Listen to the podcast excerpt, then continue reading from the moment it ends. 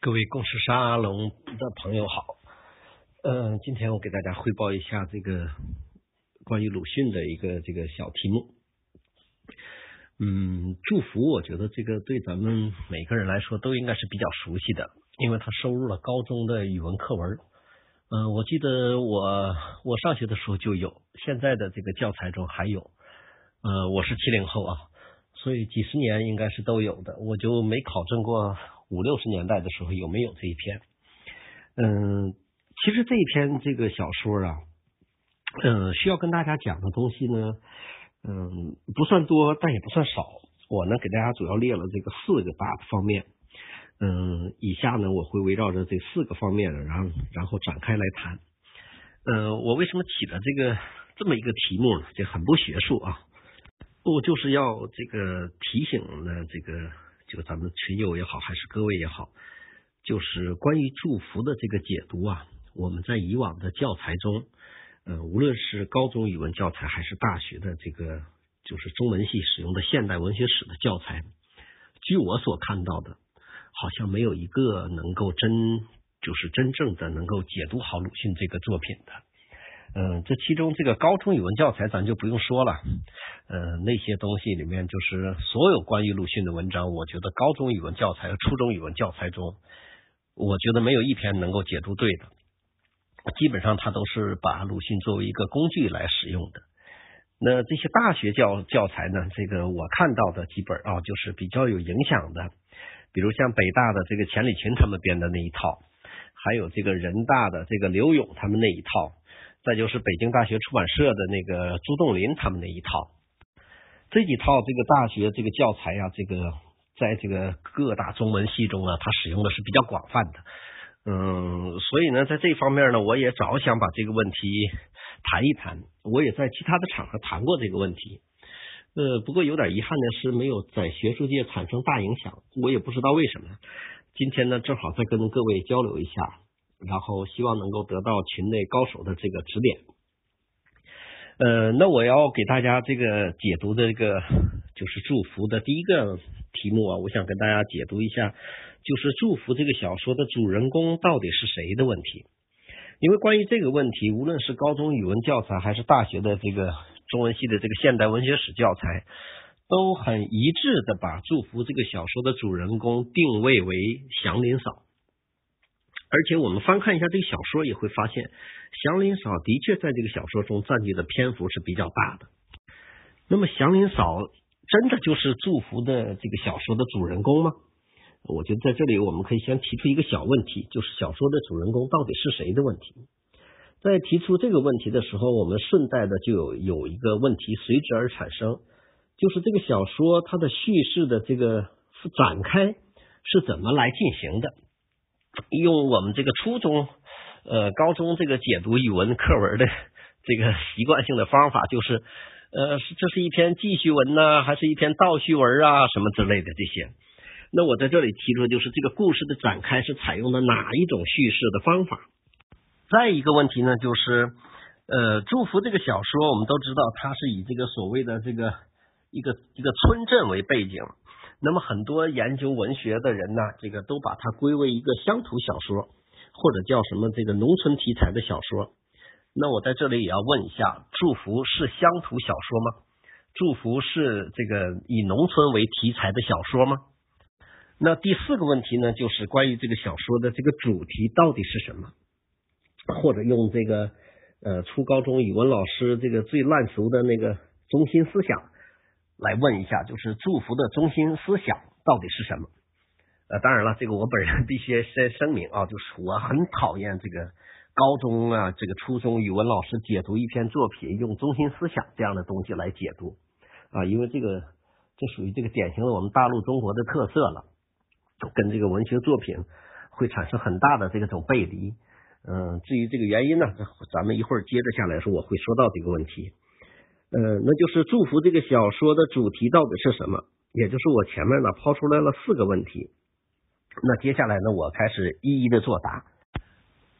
我在回答第一个问题的时候，我不妨直接跟各位汇报一下，就是我认为祝福这个小说的主人公是那个小说的那个叙事者我，而不是祥林嫂。那我这么说的这个理由是什么呢？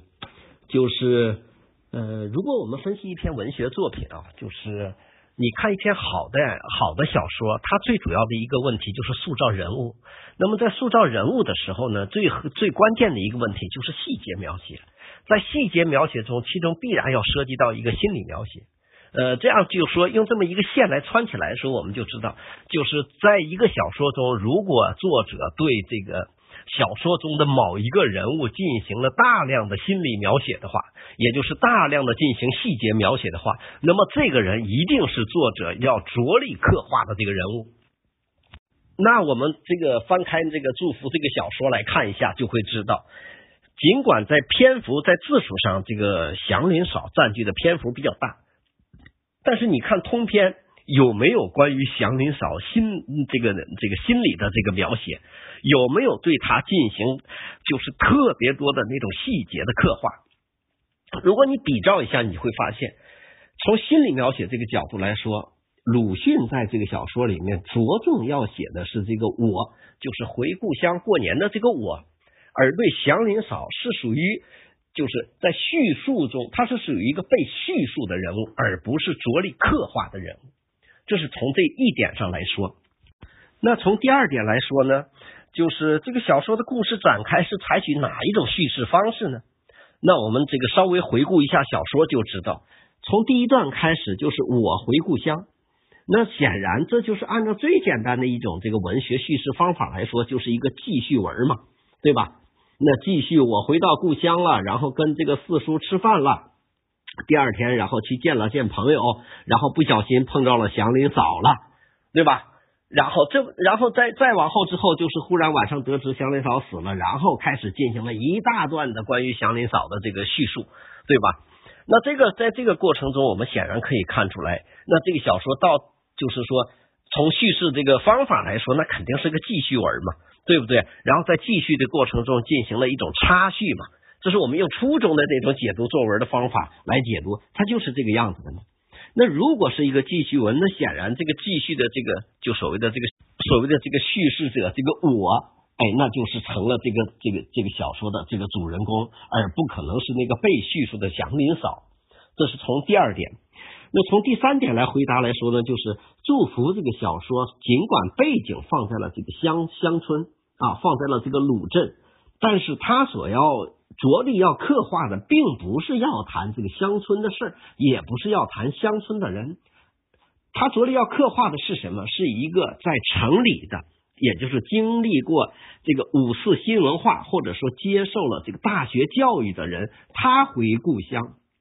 这个着眼点在这个他，也就是这个小说中的我身上，也就是这是一个城市人，或者是学习了这个现代文学、呃现代知识的人，在回故乡的时候去呃去去刻画他的一种体验。所以，故乡或者是这个乡土，这个鲁镇，它只不过是作为一个背景而存在。那回答第四个问题呢，就是小说的这个主题到底是什么呢？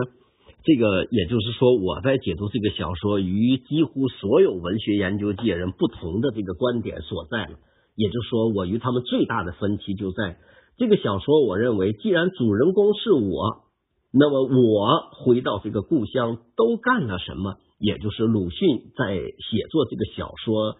这个过这个这个过程中说他的用意，他为什么要塑造一个这么我这个故这么一个人物形象，而他要而且要把它放置在一个回故乡的这么一种状态中，这样一种时空中，那我就给这个我进行就赋予他的一些意义啊。当然，我这种赋予他的意义不是这个我自己加给他的，是通过这个文本的分析来看的。那这个我鲁迅为要为什么这个？这个塑造他，并安排他回故乡呢，然后介入到这个祥林嫂这个事件中呢，这显然就是鲁迅对这个所谓的这个习得一定现代知识的这个我做了他的一定的反思和思考。那这个反思的和思考的立足点在哪里呢？那这一点呢，我们这个很多时候啊，呃。就是很很多普通人在解读小说的时候，常常将第一人称的我就解读成这个作者啊。这这在这里头，就是我们必须要明确、要清楚的是，小说中的这个叙事者我也好，还是这个主人公我也好，不是鲁迅啊，不是鲁迅。你看鲁迅呢，鲁迅写作小说，就是说作为白话文的，差不多说是这个第一个成功的作家来说，他成功在哪里呢？就我们从第一篇这个《狂人日记》来，就先来简单就这么，就是这个总结一下来看。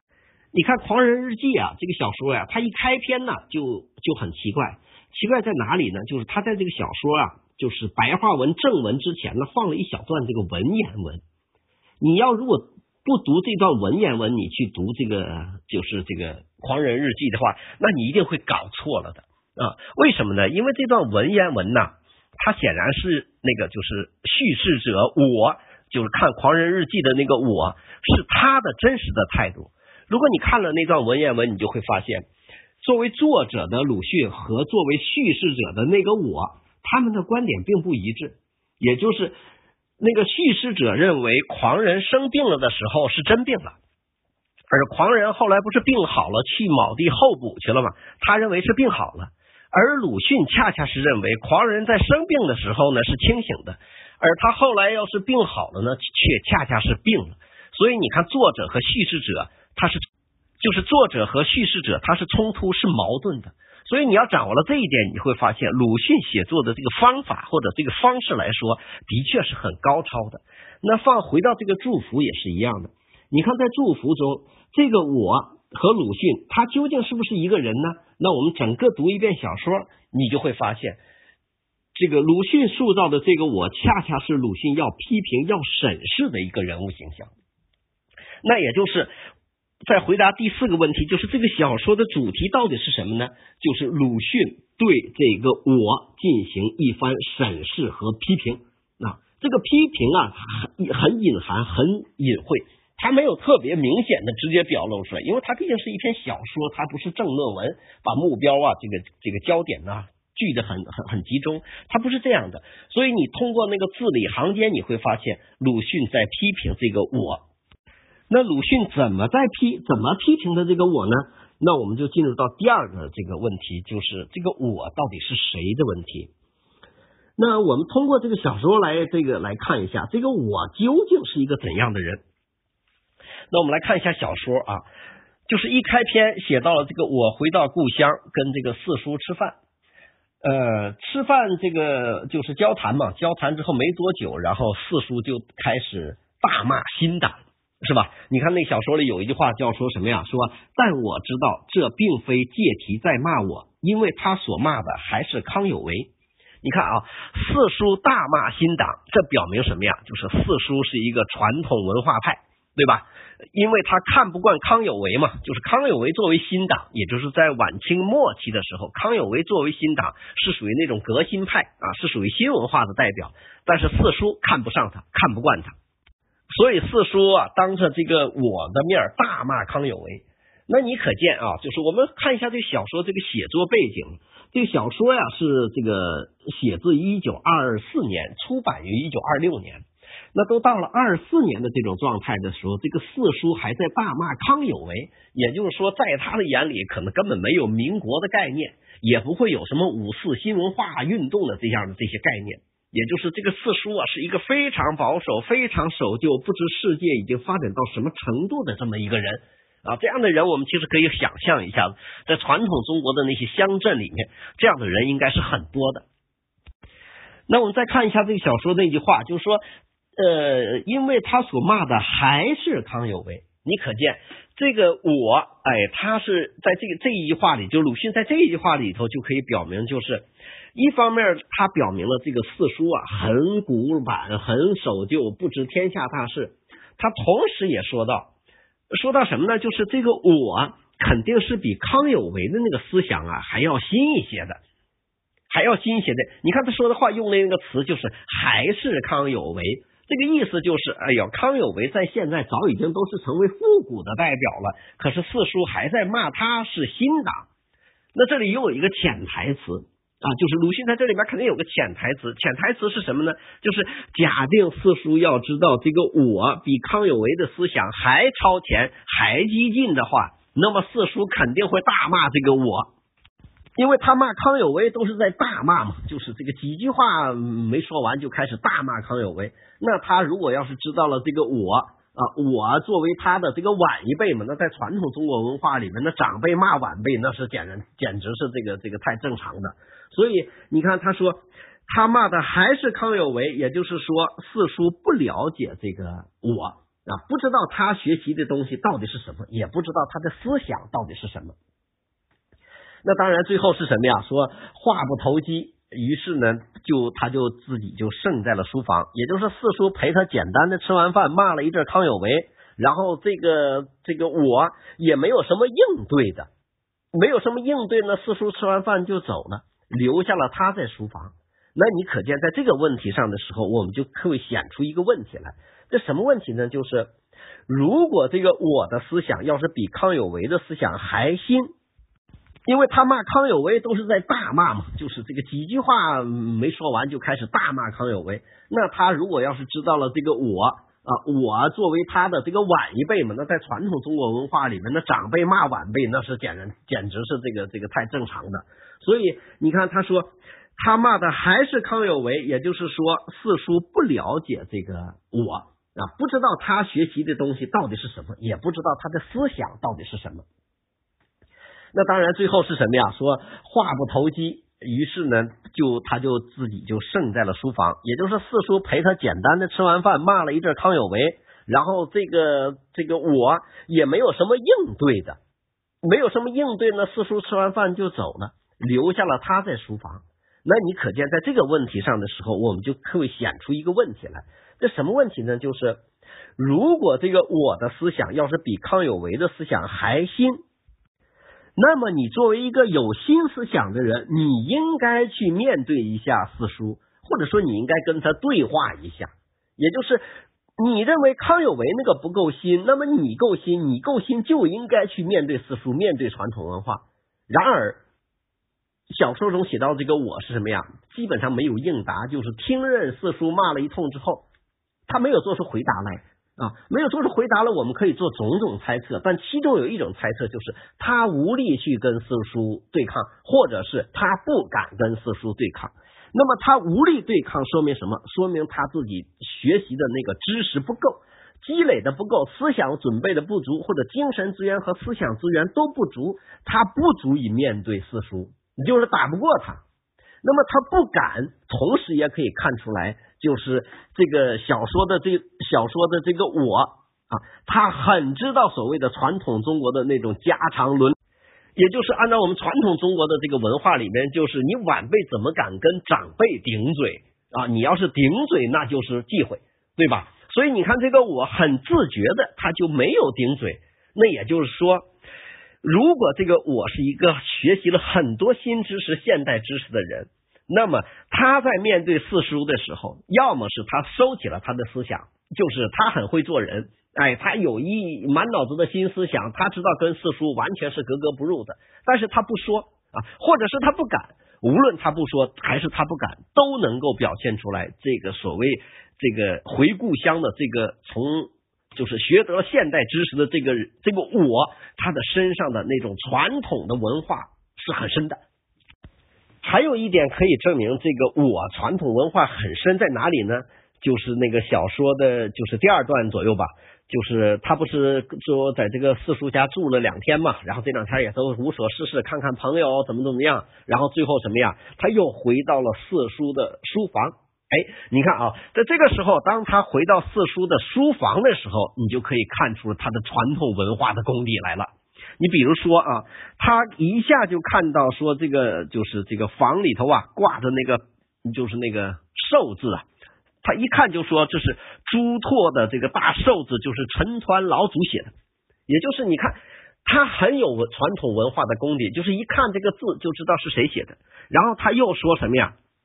虽然那个对联啊啊就已经挂的都不都都不太好了，但是那个话是谁的话呢？说事理通达，心气和平。这句话是谁的？这个这句话我们都知道，这是朱熹，这是这个朱熹在那个《论语集注》里头的话。所以你看，就是平常的这么一个对联，这个鲁迅就让这个作者我能够这么深晓这个传统文化。再后边你看啊，他还举例子了，就是还写到了说，呃，一堆似乎未必完全的这个康熙字典。你看康熙字典完全不完全，就是在鲁迅那里头一眼就能看得出来。然后又介绍的是什么呀？就是朱熹的另外的一部著作，就是《近思录集注》。啊，还有一部就是《四书称》，这个《四书称》我们现在其实很很很多人都不太知道，因为《近思录集注》是比较常见的。这个《四书称》是什么呀？是清代这个洛培解说的四书的一部分啊。然后这个这个宋代的这个朱熹又抽取了《礼记》中的这一部分，然后合起来，然后编成的。所以这个一般的，也就是说传统研究这个这个古典文学或文化的人。就是研究古典文学或文化的人是不知道这个的四书称的，可是鲁迅让这个作者让让这个小说中的人的这个我，哎，让他知道。那鲁迅这么安排，显然是明白的告诉我们大家，也就是这个我呀，他的传统文化知识是非常渊博、非常厉害的。那在这个时候，我们可以说，这个小说中的人物的这个我呀，就跟鲁迅比较接近了。啊，就跟鲁迅比较接近。我们都知道，这个鲁迅的传统文学、传统文化的这个呃积淀是很深的啊。你看他当年这个跟张世钊打架的时候，对吧？张世钊在这个一个一个一篇文章中解读这个二桃杀三士，是吧？他把那个士就给解读错了。鲁迅就写文章来说，你不是反对白话文吗？啊，你不是倡导文言文吗？可是你连二桃杀三士都给搞错了，是吧？你看鲁迅跟这个谁，跟这个。学衡派论争的，在跟学衡派论争的时候，你看鲁迅一点不输给他们啊！你看这个就是这个这个吴宓啊、梅光迪啊、白这个胡先素啊，是吧？他们作为说自己哎传统文化什么这个功底都很深，可是鲁迅一一给他们指出问题来。那你看在这个时候，这个鲁迅的这个传统文化这个这个功底是很深的。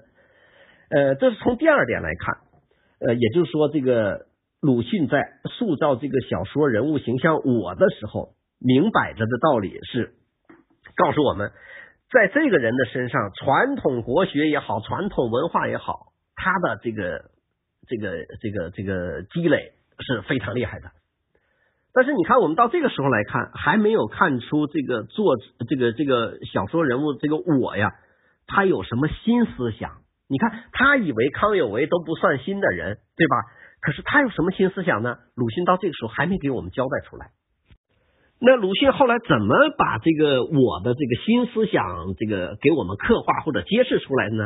他安排啊，让他面对祥林嫂，也就是突然安排了这个我和祥林嫂遇见了，是吧？祥林嫂一句话说：“这正好，你是识字的，又是出过门的人，见识的多。你看啊，这是一番。”像是恭维的话，其实也是鲁迅蓄意在安排的这么一句话，就是说，哎，你不是学习过吗？你不是进过大学吗？是吧？你进过城，你见识的多。那好，我问你个问题，是吧？问什么问题啊？他说，人死后啊，究竟有没有魂灵？人死后究竟有没有魂灵？这个问题的表面我们来看，好像是这个我们在这个很多的这个乡村呐，这个到现在可能有很多人呐在问这样的问题，就显得很低端、很 low。但事实上，这个问题，鲁迅让祥林嫂来问这个问题，恰恰是问出了一个最关键的问题。那么，什么最关键的问题呢？就是你看，说人死后有没有魂灵？那如何让这个我来回答呢？如果这个我是真正的接受了所谓五四新文化运动的人的话，那么我们知道，五四新文化运动其中有一个口号。就叫科学，所谓的赛先生。那你如果是真的是接受了五四新文化，那么你就应该是一个科科学论者，或者是你叫科学主义者也可以。也就是你应该相信科学的。那么你在面对这样一个这个不能证实又不能证伪的问题的时候，你就应该回答他没有。但是你看小说中怎么写到的呢？小说中说。啊，这个问题是有点难，就说这个也许有吧。那这个小说就很有意思，就是也许有吧。那你到底是有呢，还是没有呢？对吧？这是一个模棱两可的话嘛。就是你既可以猜他有，也可以猜他无。所以祥林嫂接着又问了第二个问题，说：“那么也就有地狱了。”哎呀，这个问题就是在这个所谓的这个我的这个面前的话，就他无法面对这个追问的，因为他首先不能确定有没有魂灵，那他接下来就更不敢确定有地狱了。那么他无无法做出正面的回答，也就是他在这个方面没有知识准备啊，没有知识准备。如果他要是一个呃，就是所谓的这个非科学论者的话，那么你就应该按照这个佛家也好，还是传统中国的这个就是这个这个这个就萨满教这个这个这个习俗来说也好，你都应该回答他有人有魂灵，人这个也会人死后也会有，对吧？就人死后也会有地狱。可是你看他在他的这个头脑中，他既不是一个很现代、很科学论的人，他同时又不是一个很传统，就是就是他在这个在在他的知识系统里面没有佛教这方面的知识，没有佛学知识，也没有传统中国的那些所谓的那个萨满，就是万物有灵的这样这些这些东西。那也就是什么意思呢？就是鲁迅之所以让他这么回答，就是要告诉我们一个。在这个我的身上，在这个小说的我的人的身上，他同时赋予他两种意义。第一种就是现代的意义，让他学习了一些新知识；第二种就是赋予它很传统的意义，就是它既是现代的，又是传统的。但同时啊，但同时它既不现代，也不传统。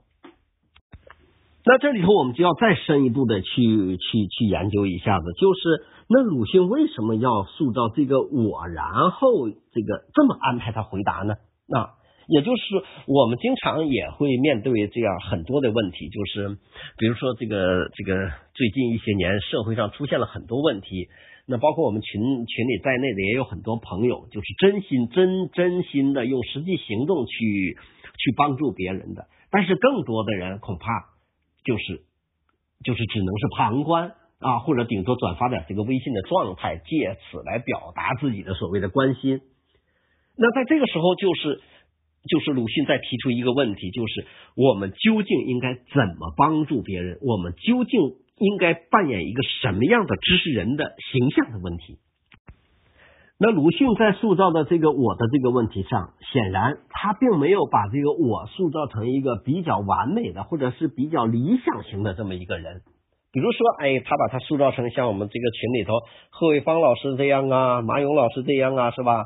哎，他没有塑造成这样，他塑造成是什么呢？是懂得一点，但又不是很懂啊，不是很懂所谓的这个不是很懂的最直接体现是他解决不了祥林嫂的问题，因为解决不了祥林嫂的问题，说白了就是在这个鲁迅塑造的这个我的身上。还存在着一个重大的问题，而这个重大的问题恰恰就是鲁迅要批评的问题。那鲁迅要批评的到底是什么问题呢？就是那些自以为学得了现代知识、懂得了现代文明的人，然而实际并不是真懂的人，也就是一知半解的这样的知识人。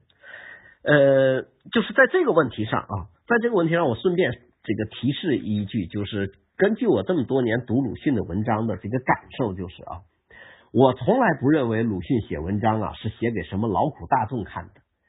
我认为鲁迅全部的文字都指向的是一个对象，就是读书人。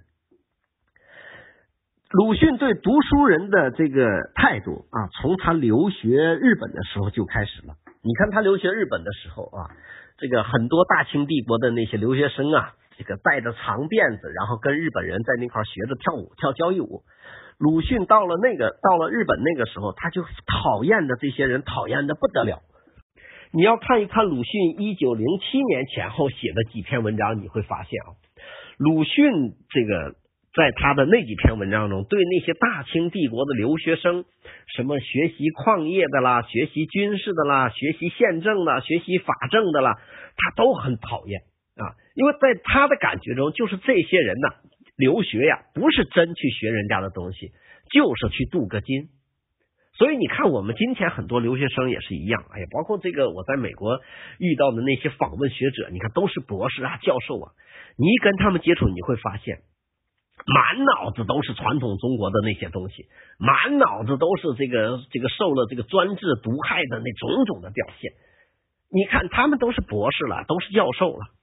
然后在这个对这个西方的现代文明、对美国的政治文明也好，还是这个社会文明也好，根本就不那么认同。他们去美国，其实多数的时候就是镀镀金啊，回学校评个职称，因为有很多大学啊，这个评职称啊，评教授没有出国经历不给评，所以他们不得不出去。而他们出去的时候，就是带着所谓的固有中国人的那些偏见，然后去看待人家，就是他根本不懂美国，也不懂美国的文化。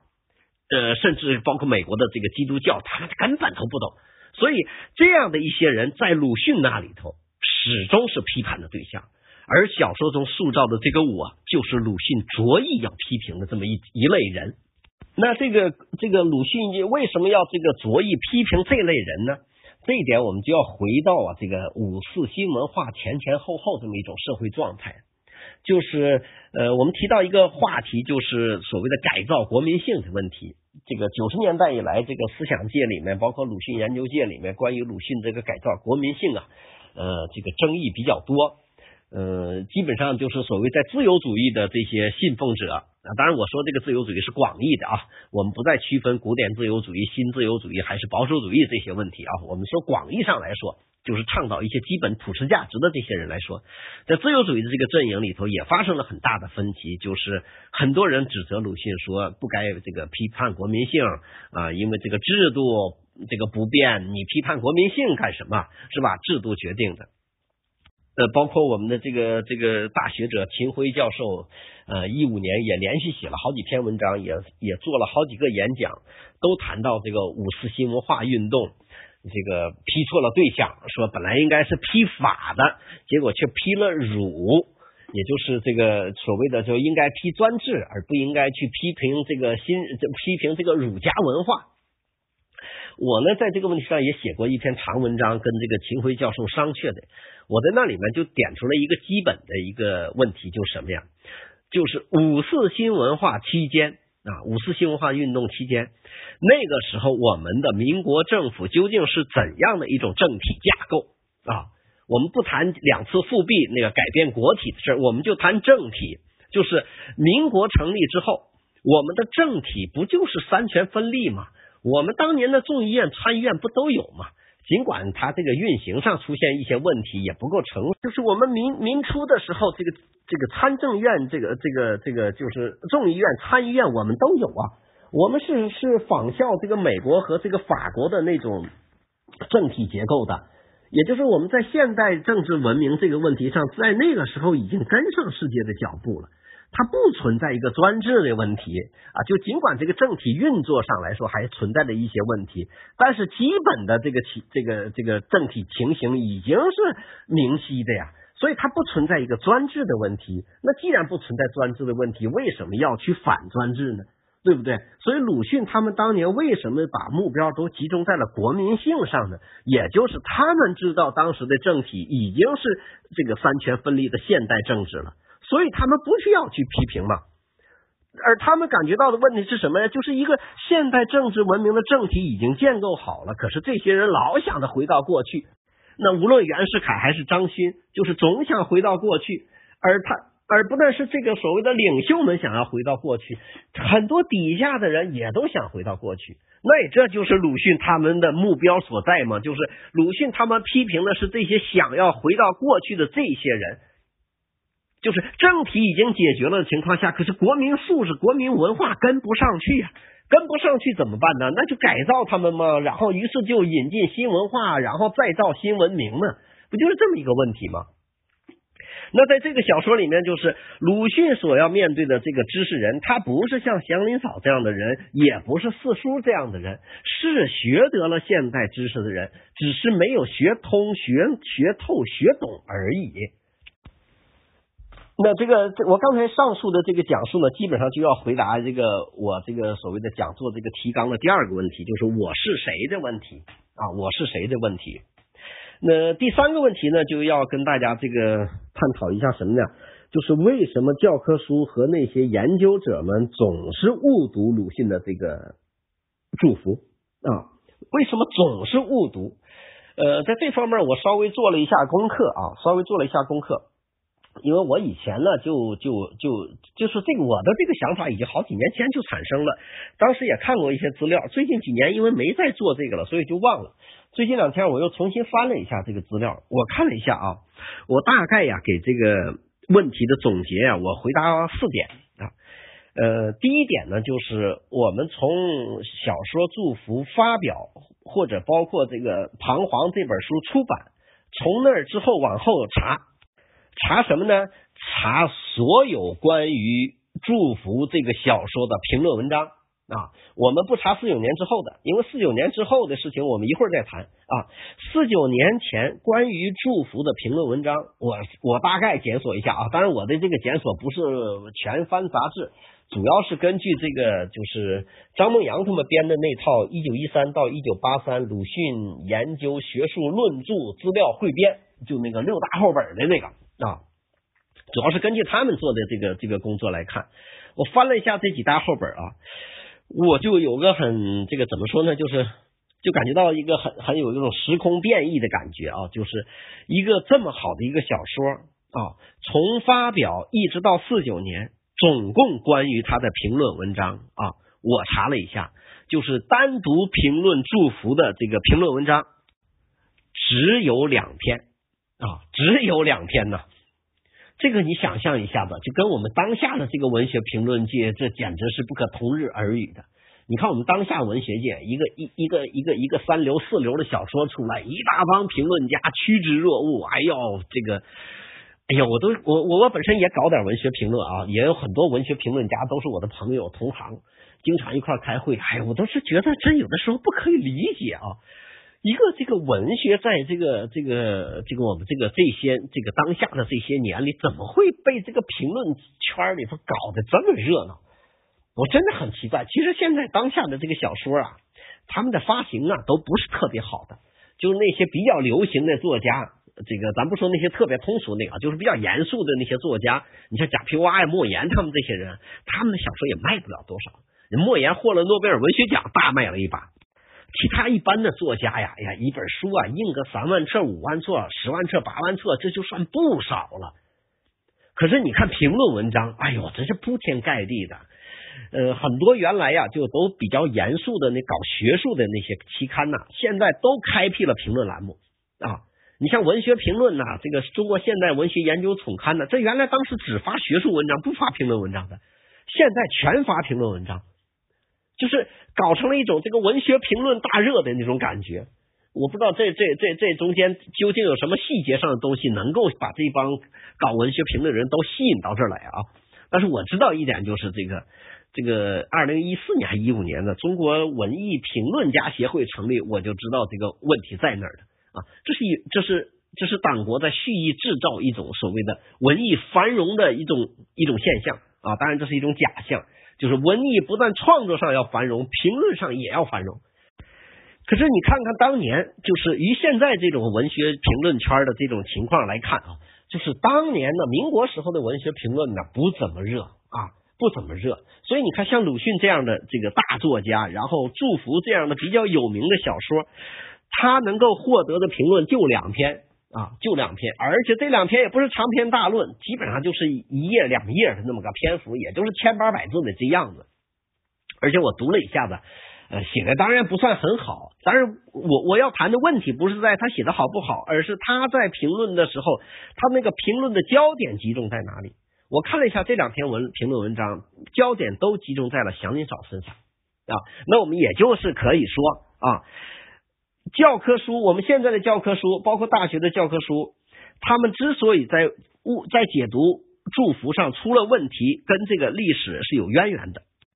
也就是一开始啊，这个一开始在评论祝福的时候，这几个搞评论的人，他就关注点呢就没在这个真正这个小说上啊，没在这个小说的这个主题上。呃，我还查了，就是关于祝福的其他的那些，就是点评式的啊，在其他的书中或文章偶尔夹带着点点评式的这个呃这个评论文字啊，大概还有个七八篇啊，还有个七八篇，也就是加一块不到十篇。这七八篇里头，我看了一下子，目标也都是集中在了这个祥林嫂子身上，没有对整个小说进行充分的文本解读、人物形象的分析啊，就是那么含沙射影的，或者是点到的，直接说，哎，鲁迅在这个小说中这个塑造了这个祥林嫂，这个祥林嫂很惨呐啊，基本上都是这样的。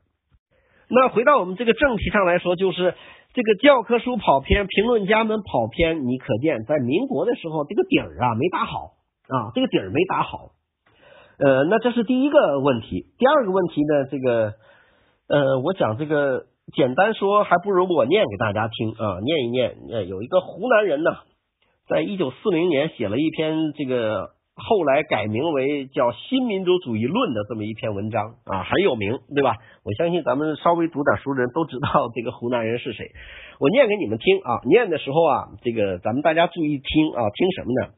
你看啊，在这一小段文字中，鲁迅被赋予了什么样的一种地位啊？我给总结的啊，这是我自己独家总结的，因为他们总结的跟我总结的不一样啊。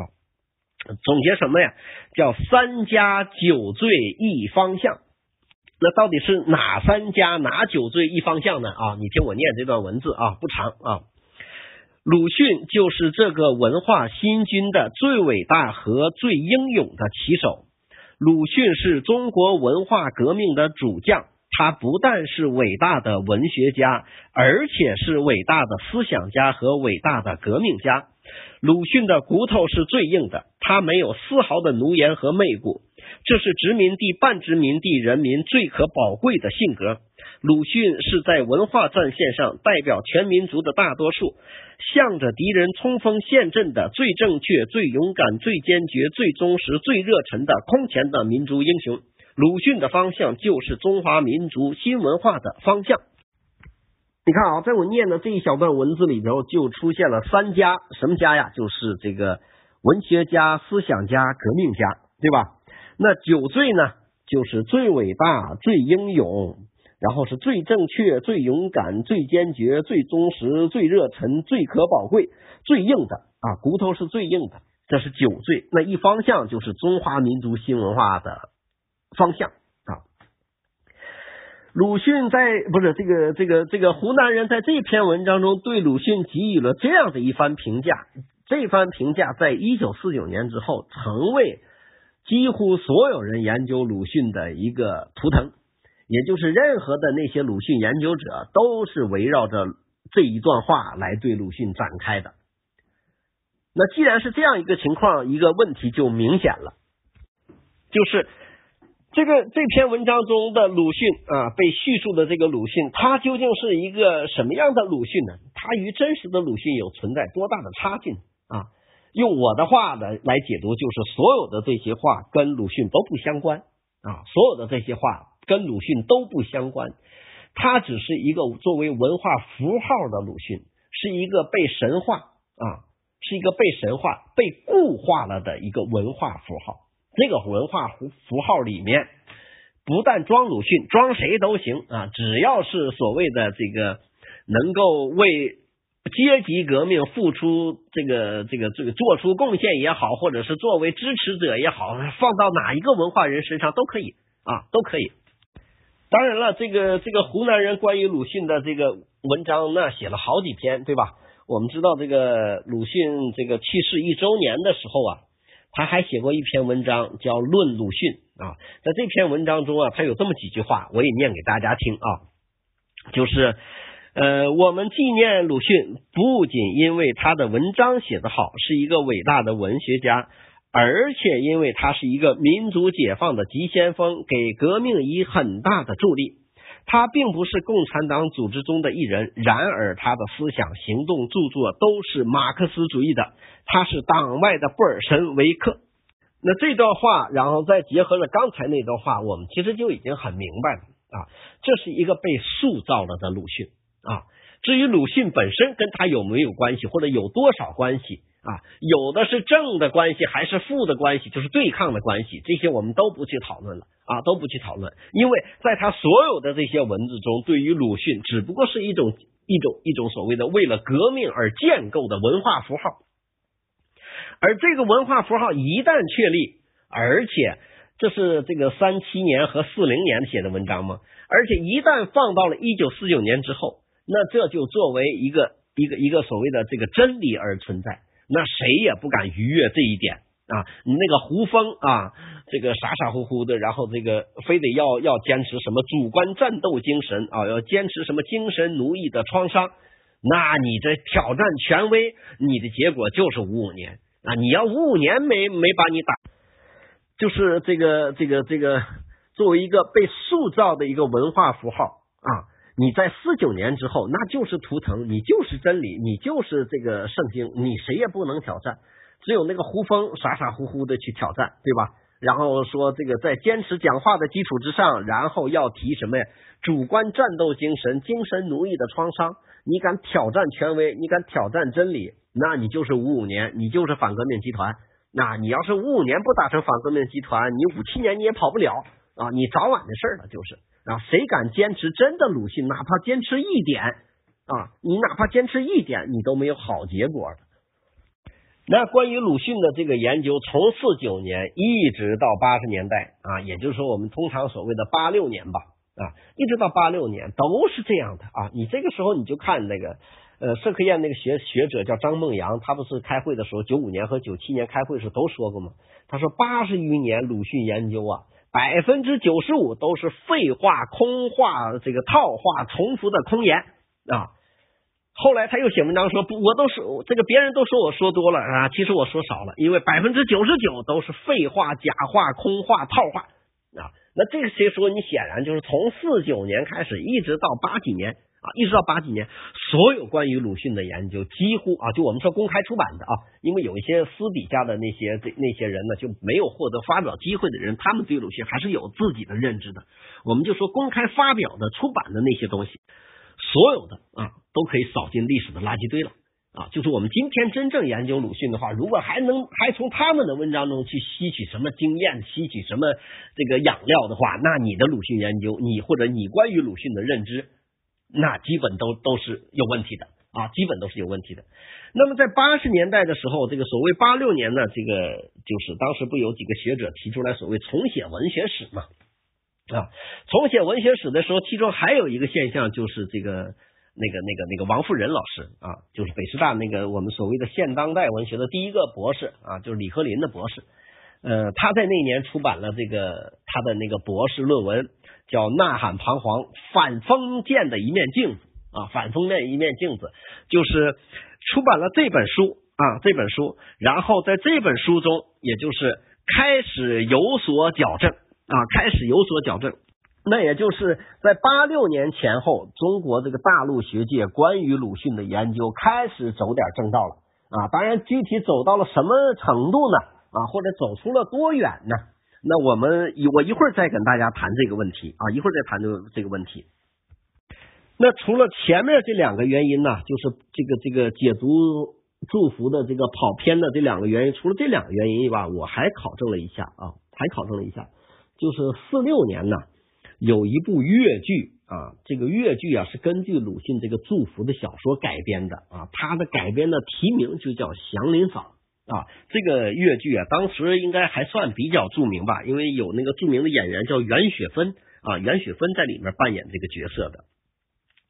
呃，这个越剧，当然这个我不知道，当年没考证，当年它究竟产生多大影响啊？反正圈子里头的人应该还是比较认的啊，因为袁雪芬这当时在在当时的名气也比较大啊。呃，除了四六年的这个越剧《祥林嫂》以外啊。还有就是根据这个越剧改编的，就是四八年改编的一个电影，那个电影的名字啊也叫《祥林嫂》。呃，而且这四八年的这个电影啊，还还在什么时候呢？还在一九四九年七月份呢，就所谓的第一届文代会啊，上北京去公映去了。也就是参加第一届文代会的那那七百多人啊，都看了这个电影，而这个电影啊，题名就是《祥林嫂》。啊，那你看，从从从这个四六年到四八年，一直到四九年的七月啊，就是祝福被改编都叫成了祥林嫂，这也就是为什么很多人都以为祝福这个小说的主人公是祥林嫂其中的一个原因。那再一个原因呢，就是一九五六年呢，当时的文化部副部长叫夏衍啊，夏衍呢根据这个鲁迅这个祝福啊，改编了个电影。电影就叫《祝福》啊，在夏衍改编的这个电影《祝福》里面啊，你会发现啊，有很多镜头啊，特别的有意思。就是呃，比如我给大家举一个例子啊，就是呃，那祥林嫂不是这个在那个柳妈的劝说之下，然后去捐了门槛嘛？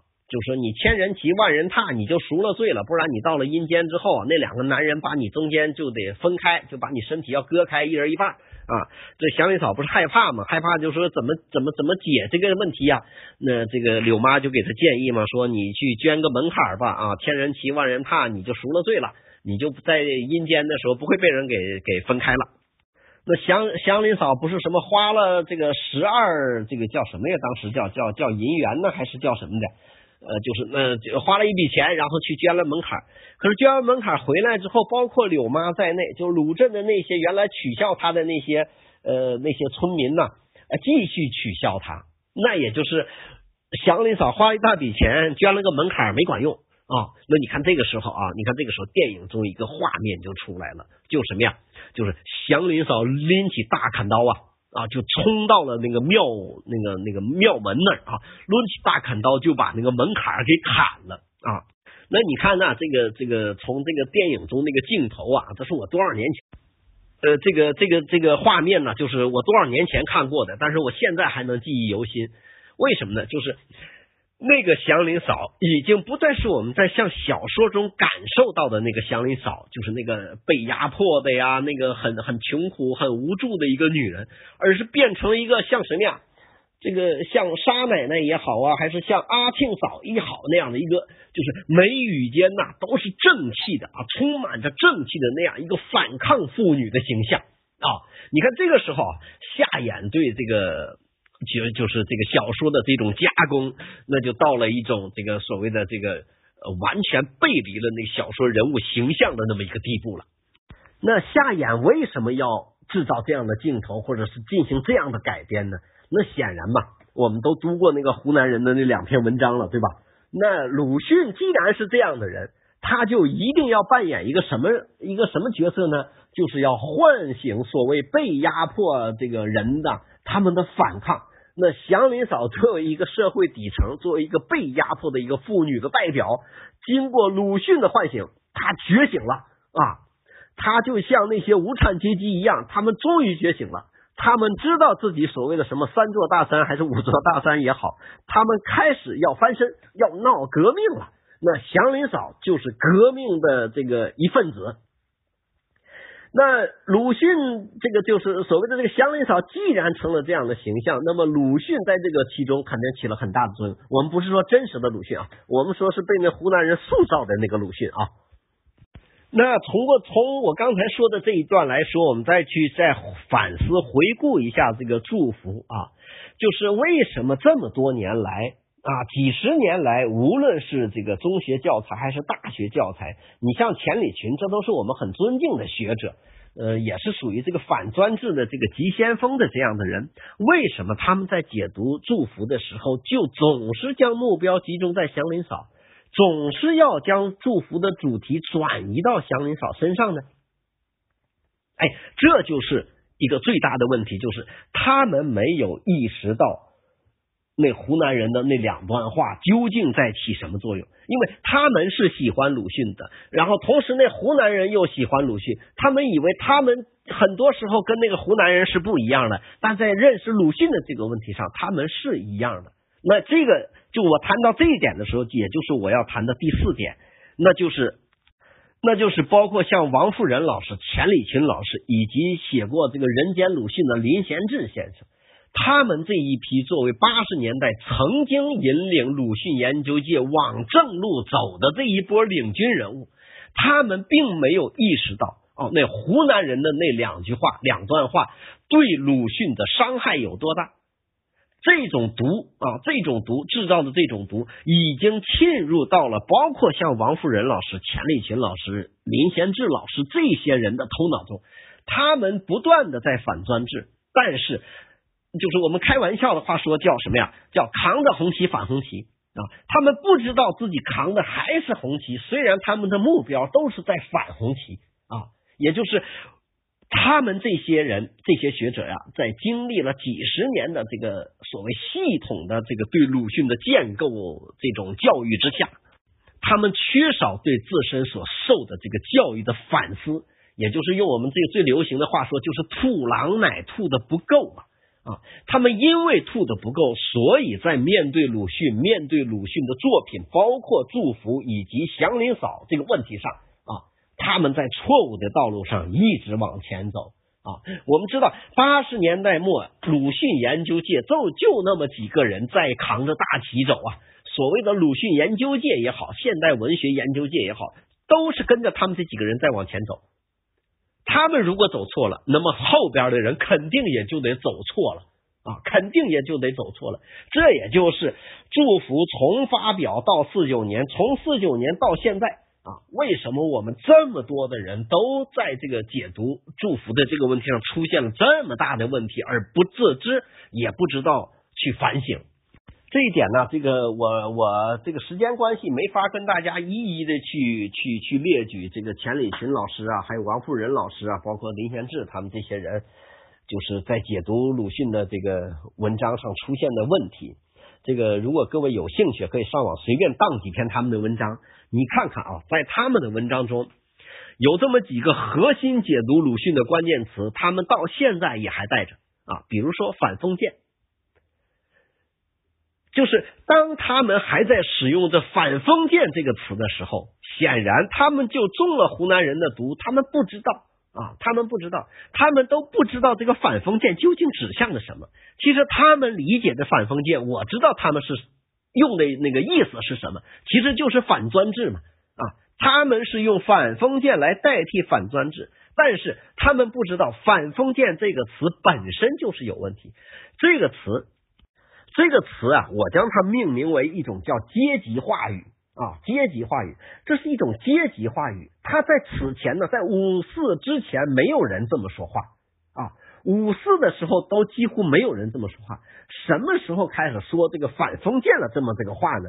那大概就是从一九二二年前后啊，这个前都不会超过一年啊。一九二一年的时候啊，包括一九二零年就某个党成立的那一年啊，虽然这个这个这个某个党一直官方的说这个二一年成立，其实他们二零年成立嘛，对不对？呃，这个这个问题我就不跟大家细说，我就说一句，就是为什么定到二一年，这是延安整风的时候定的，是毛定下来的。那为什么不定在二零年呢？因为二零年没毛什么事儿，二一年他不就可以就有事儿了吗？有事儿了，那他就可以被解读成中国共产党的什么缔造人之一了嘛？反封建这个这个词，它是具有极强烈的意识形态的味道。可是你看这个王富仁老师，你看那个本。就是他最成名的那个那个作品，就是《呐喊彷徨》反封建的一面镜子。你看反封建，其实说白了还是还是马克思的反应过反应论嘛。你看，就是他想要纠正啊矫正鲁迅研究界关于鲁迅研究跑偏的问题，但是他依然还没有脱离那那那一番话语，狼奶没有彻底吐干净啊。那也就是他们这些学者啊，在作为。鲁迅研究界的引领者中啊，所有后续的跟着他们的人啊，也没有几个人能够就是掉队呀，基本都是跟着他们来的。所以到现在为止，关于祝福，就是包括我很我很尊敬的一些学者，在祝福的这个解读上，依然还用着那个老观点，也就是这个核心人物是祥林嫂，主题还是反封建。而且这个反封建一定要具体落实，就什么呀？封建的什么父权，封建的族权，封建的夫权，封建的神权，四大压四大三，然后最后把祥林嫂祥林嫂压死啊，就是得出这结论来。这就是高中语文教材就是这样的，高中语文老师使用的教参就是这么给分析课文的。这个一四年，呃，是一一四年还是一三年？我去出个高考题，我跟那几个高中语文老师深度的交流了一下这篇文章，我发现他们完全是那种误读这个这个祝福的，而且我跟他们讲了之后，他们根本不相信，他们觉得大纲还能错吗？啊，教参还能错吗？啊，我就相信你这一个人的说法吗？啊，也更多的人都是认为这个教参的是对的，只有你一个人这么说。你看，我就说这个问题呀，就错的呀，太根深蒂固了。那最后呢，我再给大家这个分析一下子，就是鲁迅为什么要塑造我，或者是鲁迅写作祝福的这个动因到底在哪里啊？这个问题，我觉得如果不搞清楚的话，就是呃，以上我的分析呀，可能还存在着不足的问题啊。那我对这个鲁迅塑造我和写作祝福这个动因呢，我就提炼出来三点啊。第一点呢，就是一九二二年呢，在中国的思想文化界有一个重大的历史事件，就是非基督教运动啊。呃，我们现在根据档案解密啊，这个历史研究这个推进呢，都已经很清楚了。就是一九二二年年初开始的这场非基督教运动，背后是有苏俄的力量的，也就是当时啊，这个驻华的这个苏联这个大使啊叫加拉罕。是他们在运作的这个事情，呃，也就是这个他们当时有一个远东局呀，就远东局就负责包括中国在内的所谓革命输出。那在这个非基督教运动中啊，这个中国的思想界很多文化人都卷进去了。比如说啊，这个给大家举例最大家最熟知的就是蔡元培啊，蔡元培。就是蔡元培当年都深深的卷入到了这场这个运动之中，呃，其他的人呢，我再举几个人呢，你们大概可能就明白了，为什么说这场非基督教的大运，就是非基督教的这场运动，怎么就成了苏俄作为背景指导的呢？比如我念几个人，比如说李时珍啊、汪精卫、戴季陶、邵力子、李守常，包括还有陈独秀啊。当年他们这些文化人呢，发起了一个非常浩大的所谓的非基督教运动，就是他们打的口号就是我们是科学论者啊，我们不应该这个被宗教所毒害，我们不应该呃这个就是说那个唯心的呀，就是什么就是就总之是对基督教进行各种的诋毁。那在这场非基督教运动中，鲁迅到底是什么态度呢？呃，我翻了好多这个版本的鲁迅全集，包括鲁迅的日记啊。呃，当年呢，真的没有看到鲁迅有任何表态啊。呃，我也当时最开始的时候，我也奇怪，为什么这个这么大一场运动，鲁迅竟然没有任何表示呢？啊，等到翻到后来的时候，我就知道了啊，鲁迅当时不是没有想法，只是他当时没有表达他的想法。那他的想法是什么样呢？我呢，这个给大家举几段话啊，这几段话都是从鲁迅全集中翻出来的。比如说，一九二五年呢，他在一个就是忽然想到第十一的这篇文章中啊，他写下了这么一句话啊，就是他关于五卅运动的时候，他做了这么一番评论。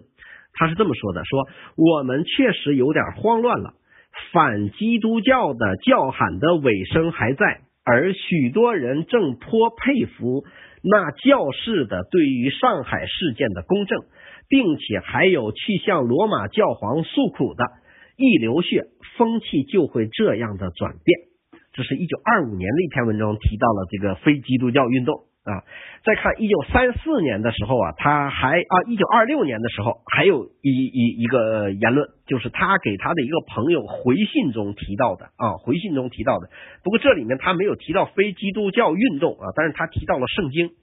他说“圣经”两字使人见了一生反感。我想就分作两份，称旧约及新约的故事如何？啊，就是他这这个这段话呀，是他可以写给李继野，就李继野算他学生辈的，也是一个左翼青年。呃，四九年之后做过南开大学外文系的主任的那个人啊，他因为他翻译房龙的那个圣经的故事嘛，跟鲁迅有交流，鲁迅就说你不要用圣经了，为什么呀？圣经使人见了一生反感。你看这个一生反感，其实它的指向就是一九二二年开始的那场所谓非基督教运动。然后到三四年的时候，他还在一篇文章中写道：“说圣经佛典受一部分人们的奚落已经十多年了啊！你看啊，圣经受一部分人的奚落已经十多年了。从三四年往前推，哎，就大概是一九二二四年前后嘛，对吧？那就肯定是从二二年开始的非基督非基督教运动那个时候就算了啊。可见鲁迅就是二五年、三四年、二六年的时候，这个时间段的时候啊，你看他的这几段这个文字就可以看出来，鲁迅对当年的非基督教运动，也就是对于这个呃蔡元培啊、这个这个李大钊啊，他们这些人的那些言行，他是反感的啊，他是不赞同的。所以他当年没有说话，我估计可能是不是因为有蔡元培在呀，什么有陈独秀在呀，不太好意思跟他们闹掰呀，也没好意思公开发言呐，这都我猜想啊。但总之，鲁迅当时没说话，不表明他没有态度。从他事后的言论看，他当年是有态度的，他的态度也很鲜明，就是对那些所谓嘲讽、反对基督教的人，他也进行了嘲讽啊，他也进行了嘲讽。那么我们来看一下，就是鲁迅关于基督教啊。这个或者关于宗教的认识啊，究竟是怎么样的？这个时间关系，我就不给大家做详细的梳理啊，我只给大家举一个例子，就是鲁迅在一九零七年前后啊，先后写作了几篇文言长文啊，文言长文，其中有一篇文章啊，就叫《科学史教篇》啊，这是一九零八年的时候写的啊，一九零八年发表的啊，一九零八年发表的。你看，从他这篇文章中啊，有这么几段话啊，我给大家摘出来，稍微给大家念一下子，然后也稍微解释一下，就可以看出鲁迅对于宗教，包括基督教的态度啊。比如这句话啊，呃，是有审神话为迷信，斥古教为简陋者，须自迷之徒耳，逐连见也。啊，这是他这个科学史教篇这这一段话中的一一小句话。这句话什么意思呢？给大家稍微简单的翻译一下子啊，就是，呃，世上有嘲笑神话是迷信啊，斥责古代宗教浅陋的人，都是一些自身呐不分好歹的家伙，实在令人觉得可怜，而且应该加以规劝的啊。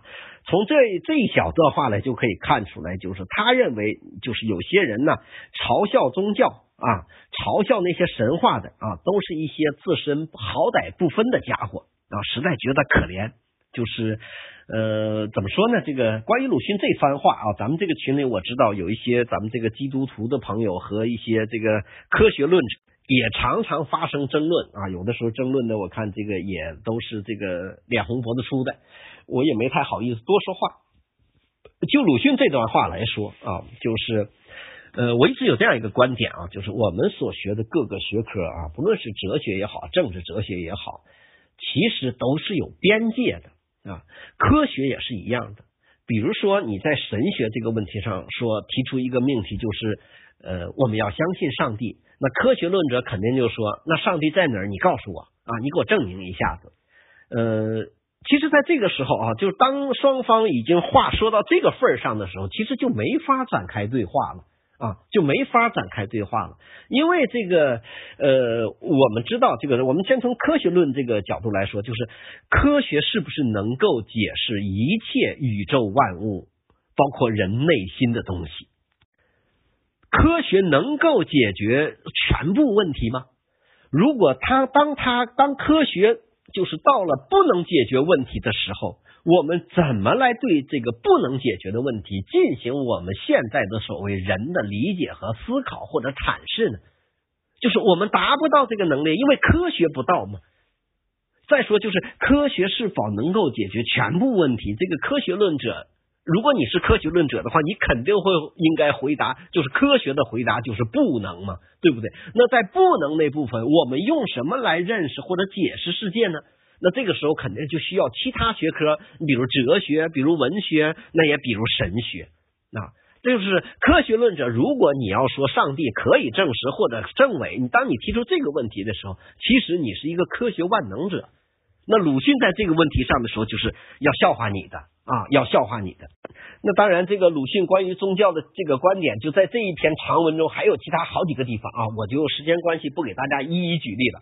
如果您要感兴趣，翻看一下这篇长文啊，因为文言文也比较难读，呃，比较费力的。呃，那也就是当年的这个非基督教运动，在鲁迅的心中造成了一定的影响啊。鲁迅当年是有所思考的。那么他的思考的一个体现，除了我刚才念到的那几段话以外，我觉得祝福这个小说的写作就是与这个非基督教运动有关系。那比如在小说中提到的，就是祥林嫂问这个小说中的我说：“人是否有魂灵？”哎，在这个问题上的时候，那你就是要考验这个小说中的这个我。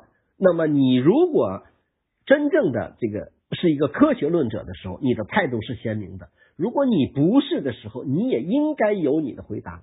然而小说中的我是模棱两可，是不知所云，对吧？最后只能逃之夭夭。那么也就是啊，也就是鲁迅在鲁迅那里啊，非基督教运动的那些参与者们，包括整个这个运动啊，包括整个这运动，很多人是根本解释不了很多问题，就是他不能够回答人是否有无灵魂的问题，啊，是这个人死后是否也有地狱的问题，就是他们还不知没法没办法回答这些问题的时候，然而他们却是运动的参与者或组织者。那么，对于这样的人来说，鲁迅是深恶痛绝之的，所以他要在小说中塑造成一个这样的我，就是有点现代知识，然而又不全部，又不充分啊，不能懂得所谓新自由主义和古典自由主义和呃 和这个这个这个这个这个这个这个保守主义的区别啊，就是他没办法界定这些东西，只是对现代文明、现代这个知识有一点皮毛的了解。然后就以一种科学决定论的态度啊，以一种科学主义者的态度去完全否定基督教啊，完全否定基督教。所以在这里面啊，在这里面，鲁迅我觉得他用这个塑造的这个我这个形象去批判啊参与非基督教运动的那些人，这是我觉得鲁迅塑造我和写作《祝福》这个小说的一个原因。那第二个原因是什么呢？就是一九。二三年有一场著名的思想界的论战，叫科玄论战啊，科学、科学和玄学的论战。这个事情的起因啊，这个很多人都知道，就是这个蒋百里啊，蒋百里去去这个这个呃，就是这个巴黎跟梁启超他们作为五大臣参与了什么巴黎和会嘛啊，就去添乱去了嘛。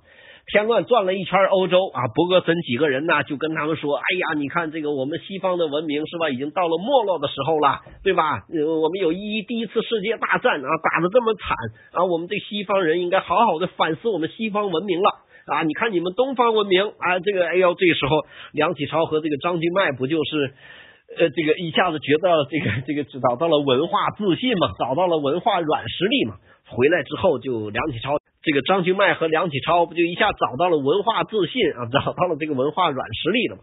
然后梁启超不写了那篇著名的文章嘛，就叫《欧游新影录》嘛？哎呦，这个倡导青年说大踏步吧，去拯救对岸的什么所谓被压迫民族啊啊，就是类似这意思啊。那这个时候呢，这个张君迈呢也有这样的想法，他于是这个受邀请了，在清华大学就做了一场这个关于科学和玄学的这个就所谓的人生观的问题。呃，在这篇演讲中啊，这个张君迈提出了一个观点是什么呢？就是科学不是万能的啊，然后科学有解决不了他的问题啊，比如说人生观的问题就不能用科学来解决啊。当然了，你看我们今天一听这些番话，从这个从这个这个就就就普遍的意义上来说，这话都没错呀，对不对？科学不是万能的，是吧？这肯定是作为真理而存在了，就是科学不能解决所有的问题，哎，比如人生观的问题就不能由科学来解决。哎，你看，因为这个问题啊，当然我这就是蒋百里的这样的这个观点，我们从普遍意义上来说呢，是有他一定道理的啊。但是这个时候有一个人叫丁文江啊，这这个也是这个我们民国著名的这个地质学家啊。丁文江那个时候肯定是科学论者了，所以他听到这个看到这个谁这个张君迈这个这个。啊，我刚才说错了，说到蒋百里去了啊，是张君迈啊，我纠正一下子，这口误啊，就是看到张君迈的这种观点，然后他就提出了不同意见，就什么呀？他就说啊你张君迈啊是这个被玄学附了身啊，你这是个大玄学鬼。于是啊，这个张君迈就跟这个丁文江啊两个人就开始有了这个思想上的交锋啊，就写开始写文章，然后属于各自不同阵营的人都纷纷的去支持他们两位的观点，也就是形成了所谓思想史上的这个科玄论战。那在这个科玄论战中呢，我这个这个我们翻鲁迅全集，你也会发现鲁迅也没吱声啊，没表态。这个我我这个最开始的时候也有很多人都奇怪说这鲁迅怎么这事儿也没参与呢？啊，呃，我呀，这个这个，其实很早的时候翻鲁迅全集的时候，我就感觉到了啊，因为你如果你要把一九零七零八年那几篇文章都翻完了之后，你就会发现，就关于科学与玄学或者科学与宗教的这个关系，鲁迅在一九零七零八年时候已经做过思考了，就他已经形成文章了啊，我都能猜想啊，一九二三年当丁文江和这个张君迈论战的时候啊，这个鲁迅是啥态度呢？我估计他是冷眼旁观呐。他就想，他那意思就是啊，这个哥几年前就思考过这个问题了，你们这些小屁孩还在这儿思考呢啊！我猜想啊，鲁迅是有这心态的啊。鲁迅那那那就是人呢，他比较清高，比较自视清高的人，他觉得他觉得这个问题我在十几年前就已经有思考了，而且我我看鲁迅后来的那个文章啊，和一九零七年、零八年那个文章那个意思啊，基本没变，就是他他虽然思想后来有变化，但但是。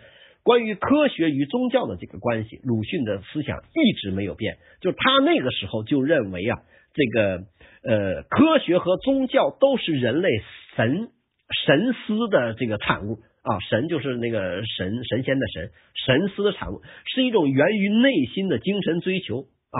说科学有它伟大的力量，就是科学很厉害，他都承认的啊。但是科学有所不及啊，科学有所不及，就是科学也有它达不到的地方。那科学达不到的地方，其实这个很简单嘛。你比如说，你要是科学都能达到的话，那还要其他学科干嘛呢？对不对？你比如说像文学、像哲学，对不对？你不能说你谁写的小说，你写的真科学呀，是吧？你科学的小说就是好小说吧？对不对呀？我们欣赏小说是从美呀，对不对呀？你不能说你长得真科学，你就是长得真美，对不对？所以这个东西很简单。所以在鲁迅看来，哎呀，你们这些人怎么就是那次还还在讨论我很年轻的时候就讨论的问题呢？啊，所以你看鲁迅就是我估计他当时态度很不屑啊，很不屑，他没有参与，但他没有参与不是表明他没有态度，那他的态度的体现，我说跟祝福就有关系。你看，这里探讨还是科学与玄学，或者是科学与宗教的关系，那和刚才我我们谈到的小说中的这个祥林嫂和那个我的那番对话又能够建立联系。那最后一点呢，就是这个小说的写作时间是在二四年，这个作为书出版是二六年。那我们这个稍微了解这个历史，我们就知道新文化运动在一九一九年前后走向了高潮，但同时也开始有所衰落。这个衰落的原因就是所谓新文化阵营的分裂啊。呃，新文化阵营的分裂，当然我们最标志的事件就是这个，当然这个新文化阵营分裂的最标志的事件就是这个《新青年》杂志嘛，不是从北京又迁到了上海，后来又跑去广州啊，什么什么之类的嘛。啊，呃，那鲁迅后来写过一首诗，我觉得呀，很好的诠释了鲁迅在当年的心态。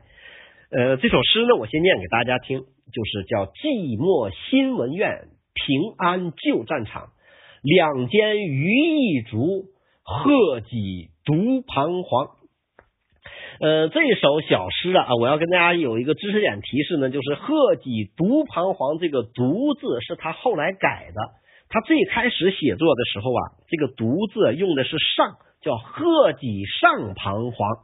那为什么叫上彷徨呢？就是“独彷徨”和“上彷徨”，就是上彷徨就是我还在坚持，而“独彷徨”是什么呀？一看呢，就是等到他后来写诗的时候，再回看当年那意思，就是只有我一个人还在坚持了，你们都撤了啊，都撤了。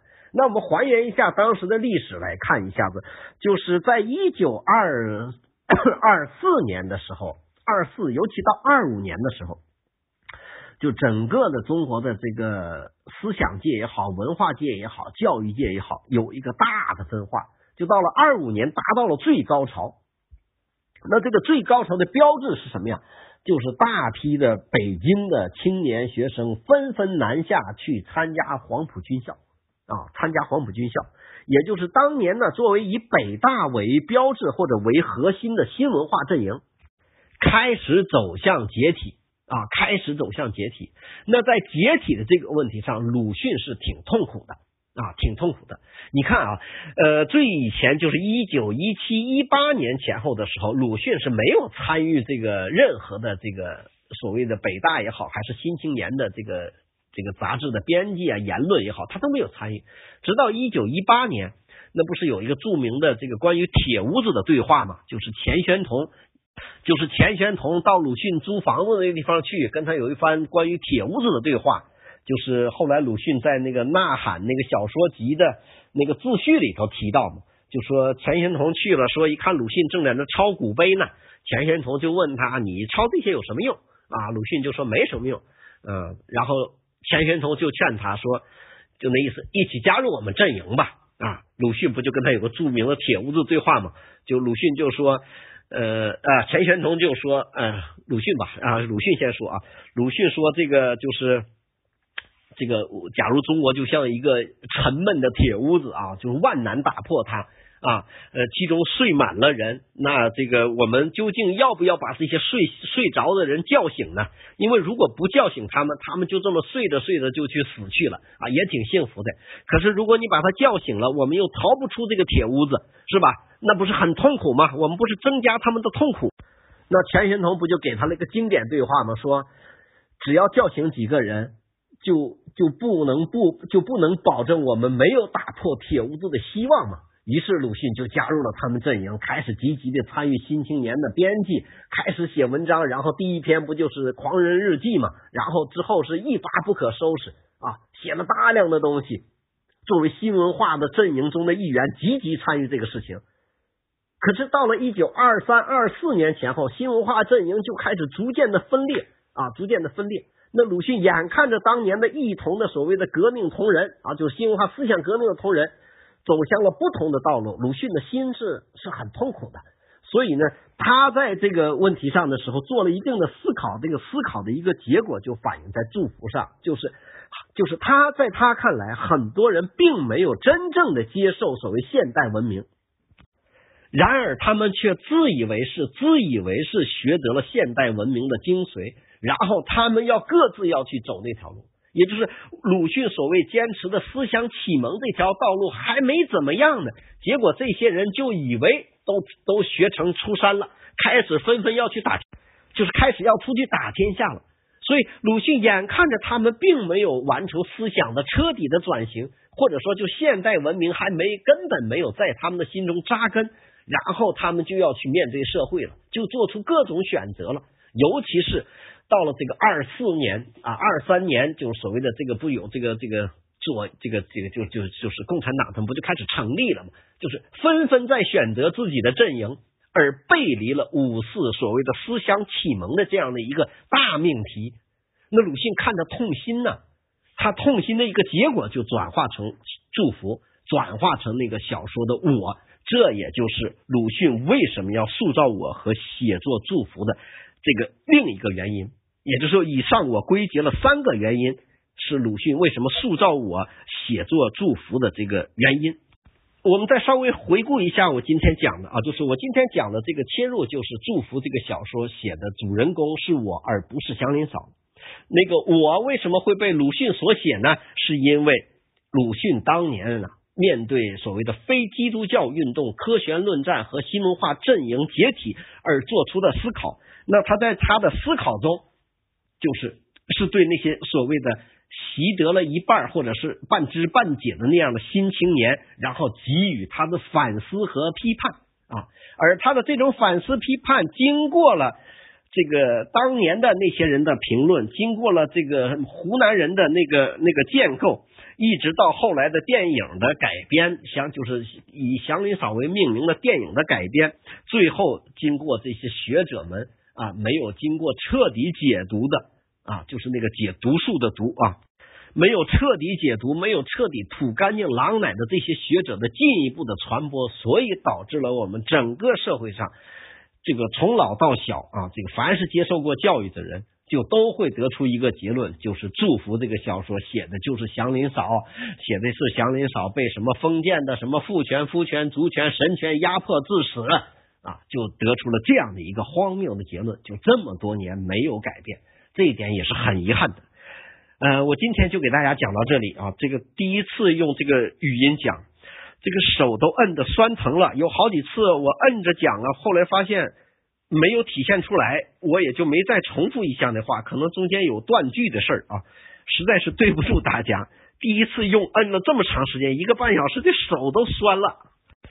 呃，先回答一个问题啊，就是为什么鲁迅是文豪，在海峡两岸待遇却这么不同？呃，这个问题啊，这个怎么说呢？呃，作为作作为革命的年代呀，这个最简单的这个革命方式就是像这个湖南人所说的，要分清这个革命的这个对象和朋友，是吧？因为你这个大陆啊使劲抬鲁迅，那台湾呢，那就得使劲贬鲁迅。而且毕竟鲁迅呢是有前科的嘛，对吧？三十年代这个鲁迅加入左联，加入自由运动大同盟，然后这个写了很多赞美苏联的文章，这个显然这种左倾也是也也是叫叫什么历史不够清白呗。那台湾肯定是这个使劲的这个抵制嘛。那大陆这边呢，就就就就在那湖南人的那种那种建构之下，那就努力的这个追捧推崇呗。所以形成了台湾和大陆这个就是民国和共和国这两个所谓的国，然后这个截然不同的鲁迅的命运呗。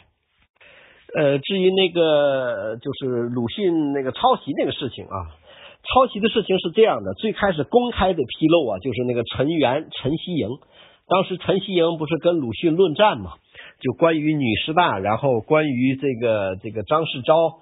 关于这个这个学生这个就是这个九一八事变不是九一八事变就是胡说了三一八事件啊，关于三一八事件不是有不同的态度吗？然后陈元和这个鲁迅论战的过程中，论着论着就把这个事儿给公开了，说鲁迅的这个这个中国小说史略抄袭了日本的学者岩谷温的呃那个那个那本书。呃，就是周这陈希莹为什么会这么说呢？就是他的信息来源是哪里呢？据鲁迅认为啊，是顾颉刚。呃，顾颉刚是谁呢？就是当年鲁迅他们那波人的学生辈儿的人，都是北大的，就是当年跟顾颉刚、跟傅斯年、罗家伦都属于北大的那个佼佼者。呃，傅斯年后来也做了历史学家嘛。呃，据说是这个信，就鲁迅认为啊，信息的来源就是这个顾颉刚，所以呢，这个他后来为什么那么恨顾颉刚啊？呃，写作的那个小说中，比如说那个《铸剑》那个小说，呃，就写那个老鼠不是半夜没坚持醒来，呃，看到那个老鼠掉缸里头了嘛，而且那个老鼠长得什么样子呢？就是红鼻头。啊，为什么要红鼻头呢？因为顾颉刚那鼻子鼻头是红的，就是我们通常所说的酒糟鼻呀。然后鲁迅最严重的时候骂顾颉刚，骂到什么份上呢？就是他在厦门的时候啊，呃，他有一个朋友叫川岛，川岛要调厦门大学去，想找人帮忙。呃，本来这个顾颉刚啊就没帮忙，但是后来这个川岛呢也去成了，就到了厦门大学了。然后呢，这个估计顾颉刚可能也就说了一些话，因为在北京的时候他们都认识，就说我也帮了忙了啊。而鲁迅知道了这个事儿之后，就非常的愤怒，说怎么有这种人啊？于是他在写给他朋友的信中啊，使用了这样的一个词或者叫四个字啊，叫养东硕沙。这四个字什么意思呢？我就不好意思说了啊，都是文化人，你们自己百度一下看看就知道是多么狠的骂人话啊。嗯，关于鲁迅没写长篇这个问题呀，哎呀，至少对于我来说也是个遗憾啊。呃，关于鲁迅没写长篇呢，您这还不算最早的观点。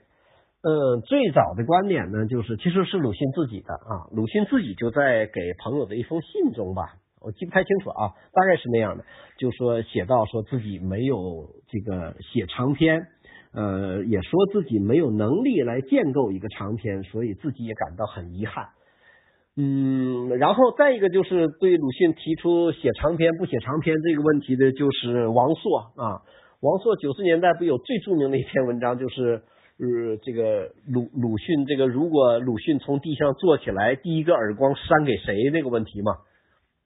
他在那篇文章中就说说鲁迅这个作为文学家没有一个长篇，无论怎么说都是遗憾的。我也是觉得遗憾的。嗯，但是这个事儿是这样的，就是我们的遗憾是我们自己的想法，鲁迅的遗憾可能是对自己的一种要求，这种要求可能是也比较高一些呗。呃，没，咱咱咱比照放眼一下世界文坛，就说有没有一个世界级的作家，他也没写过长篇的呢？呃，这个我们我们详细或者严格的考证啊，你像莫泊桑啊，呃，狄更斯啊，呃啊，还有契契科夫啊。好像他们也没写过长篇，或者没有写过就是比短篇更能够让世界读者认同的长篇啊。可是他们在世界文坛中这个地位，我们依然把他当成一个伟大的文学家来看。嗯，所以在这一点上，就是我们我们有一个完美的理想的这么个想法，但是鲁迅却那鲁迅没达到，多少是我们的遗憾，我觉得也是他自己的遗憾，可能他自己的那个遗憾真的是他自己的遗憾。呃，但是人总也不可能是完美的嘛，总的是有缺陷的嘛，可能有的人比如长于短篇的思维。啊，有的人可能就更长于就擅长长篇的思维。你比如说咱们这个当下的作家，就是前两年刚去世的那个陈忠实，那他的《白鹿原》显然是四九年之后最好的长篇小说，都没有之一啊。这是我个人观点啊，没有之一的最好的长篇小说。但是你看陈忠实写的短篇，你再看他写的那些散文，哎呦，真的很差呀啊，真的很差。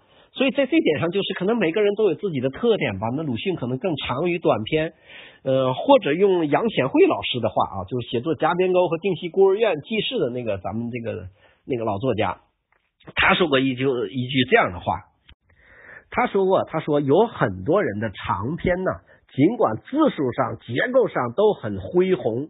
但是他的力量，他的他的就是价值，其实还不如一个短篇啊。他说，很多写了长篇的人，其实完全可以用一个短篇就可以把他要表达的意思表达出来啊。那我们也可以用借用杨显惠老师这句话，就是鲁迅的很多这个这个短篇，他其实都没写过中篇的。我当年民国时候的中篇那个字数。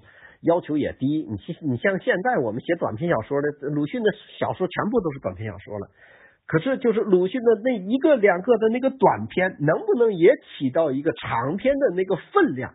就是我们不必要非得要在形式上或者在数量上去满足，去去去达到一种审美的阅读的满足。我们就说从力量审美上啊，从这个带给我们灵魂的这种冲击和思考能力上，短篇可不可以？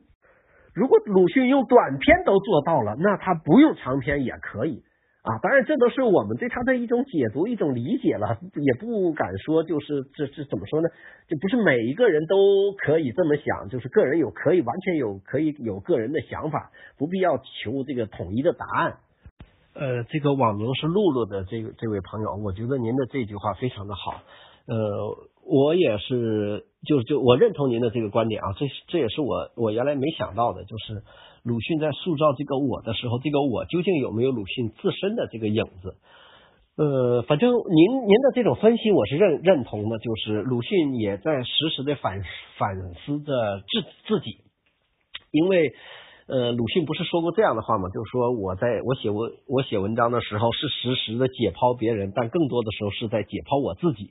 那如果从这句话为这个小说做一个注脚的话，我觉得也成立啊。就是他既批判批判那些半新不旧的人，就是也就就是呃，就是那种那种，就是我我我刚才讲到的那些人，同时他可能也在反思自己啊，自己是不是那种人？自己如果面对一个人去问自己说人死后是否有魂灵这个问题，那其实这个问题可能咱们刚才有朋友也提到了，就是。那这个科学和玄学这些问题，这个问题，我想我呢就别给大家在这方面做这个深入的这个这个这个解读了。就是我的我的意思就很明很明白，就是科学解决科学的问题啊，有些问题就不是科学本身要去解决的问题。呃，不是说科学现在没有达到这个能力，而是本身就不属于科学的问题。你比如说我们的情感啊，比如说我们的内心，或者说谈我们的灵魂。啊，当然了，你可能又要说灵魂有没有的问题，对不对？呃，这个问题咱咱咱也不用争，就是呃，有些人就会谈到说说自己有灵魂，那这个问题你说你要是要不要非得要用科学去证啊，去什么？这个咱们都不谈。我的意思就是，科学只解决科学的问题，非科学的问题，科学无论多么发展，它都不可能。我就说科学就有它的边界。啊，科学不可能解决所有的问题。你比如说，就像我刚才谈到的，你说科学能解决文学的问题吗？那么你把世界上最好的小说家，然后最好的诗人，然后你都给他做成各种的表统计表格，做成各种的这个数据分析，最后你按照那个，然后植入一个这个机器人，像下围棋的那样的那个机器人那儿去，然后让他写作一个小说，然后他就会写作一个世界的呃不朽的经典吗？我觉得这是完全不可能的，对吧？那这个问题上是就是科学无论如何也解决不了文学的问题。这个网名何风的这位朋友，您的话我非常赞同。呃，其实我今天讲的是一个很小的问题，但其实也是个很大的问题，就是祝福这么一篇小说，然后被他们这个误读了，然后被他们这个讲的胡说八道了。其实哪一篇不是啊？就是你看一下这个这这个初高中教材里面啊，初高中教材里面。全部涉及鲁迅的文章啊，其他的文章我没看啊。全部涉及的文鲁迅的文章，我我我可以很负责任的、负学术责任的说，全部都是错的啊，没有一篇是对的。你比如像以前那个药，就是华老栓那个事儿那个啊，解读什么夏雨他们那个问题，然后什么一张嘴就什么辛亥革命失败了之后，然后怎么中国的什么革命怎么怎么怎么样一下，全是胡说八道啊，全是胡说八道。咱都不用说别的，我我我以前写过文章，就是他们选的那个，就北大的那个，他们选的那个人教版的那个教材，那个人教版的教材选的徐志摩那首诗，就《再别康桥》啊。你看那个选编者，我记不清楚是北大哪个教授了，就北大中文系的一个教授，记不太清楚他叫什么名字了。就他选那篇课文，你看他在选择课文的时候，他对课后题的那个设置啊，他就那个那个题啊，大概是叫什么？你看那康河的周边那个景色是怎么美啊？请你用什么语言来，请就是留课后题嘛，请你用什么这个语言来描述一下子康河是如何美的，什么什么什么什么之类的啊？其实那篇文章啊，这个我写过文章了，这个也发表了，就是。再别康桥也是完全被误读，当然他这种误读和这个误读鲁迅还不太一样，因为鲁迅是工具嘛，是符号嘛，是革命的符号嘛，所以他必须得误读。他要是不误读，他就没法去去验证那个湖南人那那几段话嘛，就是为了去验证那几段话，然后就全部的东西都往那几段话上去靠。哦，这个清风木竹这位的这位老兄。你说的鲁鲁迅是不是拿钱发帖是什么意思？刚才也有一个朋友问我，一直没搞明白你们在问什么？什么叫拿钱发帖？你们指的是鲁迅当年拿苏联人拿卢布那个事儿吗？呃，罗慧峰兄啊，这个这这位老兄，你你提出来那个问题哈，我觉得有点不太好说。就是你说鲁迅批判过哪些古人？嗯，如果很认真的说的话，鲁迅其实没有批判过哪些古人。呃，鲁迅和胡适啊，包括陈独秀，就是在五四那一段时期的时候，他们所有的批判呢，都批判的是文化传统。这一点呢，就是我觉得好好多时候我们在争论的时候啊，其实都目标都没有对上。就是呃，我记得李慎之啊，李慎之曾经在一篇文章中谈到。就是文化传统和传统文化一定要区分开啊！就是什么叫传统文化，我们也不去界定啊，我们就只是说文化传统和传统文化它是有交集，但是又有很大的差异的。那要如果说这个就是这个传统文化上，你看这个鲁迅。呃，我我我有据我的翻鲁迅全集的这两三次，我差不多看过两两三次吧啊，这当然也不是走全记的，就感觉中啊，我没看过他批判唐诗宋词啊，没看过他批过啊，呃，他也没有批判过《诗经》，呃，这个这个《离骚》我也没看过他批过，对吧？那也就是他不是完全否定传统文化，但是只要涉及到中国的文化传统。我看到的，他几乎都批了啊，他几乎都批了。呃，咱具体的举例子来说，就是他小的时候啊，他后来就当然都是长大了之后写文章，说他小的时候他最怕的事情是什么呢？就是那个，比如说那个卧冰求鲤，就取就是卧在冰上，用自己的身体的温度把冰化了，然后抓鱼，然后给他那个奶奶吃。呃，还有那个什么锅具埋儿啊。就是那几个所谓的传说吧，哎，就是那个那个我文化传统那个典籍里头所谓的孝文化呗，就是对吧？就是孝文化嘛。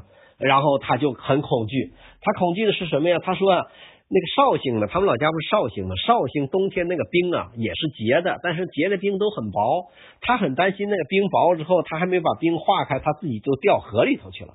然后他说：“那他如果是抓不到鱼的话，那怎么办？呃，然后还还有那个不就吃吃小孩的事儿嘛，就是易子而食嘛，什么之类的。鲁迅非常担心，就说那是如果呃，因为他那个时候正好他爸爸生病，然后这个这个这个他们家就是经济上有点窘迫的时候，他很担心自己被吃了啊。所以你要说批判呢，具体哪个传统传统中的人呢？我们不好去具体的去去去，那得挨篇的梳理这个事儿，我没特别关注过啊。但是我们就说他在文化传统上，鲁迅是一直都是批评的。呃，这个月饮悲歌，这位老兄啊，这事儿其实很明白吧？这鲁迅就上当受骗了呗，对吧？鲁迅这个这个对鲁苏联的那几篇赞美文章，实在是真的太 low 了，那简直缺乏一点基本常识嘛。就是一点常识都没有嘛？那我们今天对苏联的研究已经很透彻了。当然了，这咱必须得说是，这是咱们今天的这个观点，这也是今天我们基于大量的事实研究之后，我们得出结论。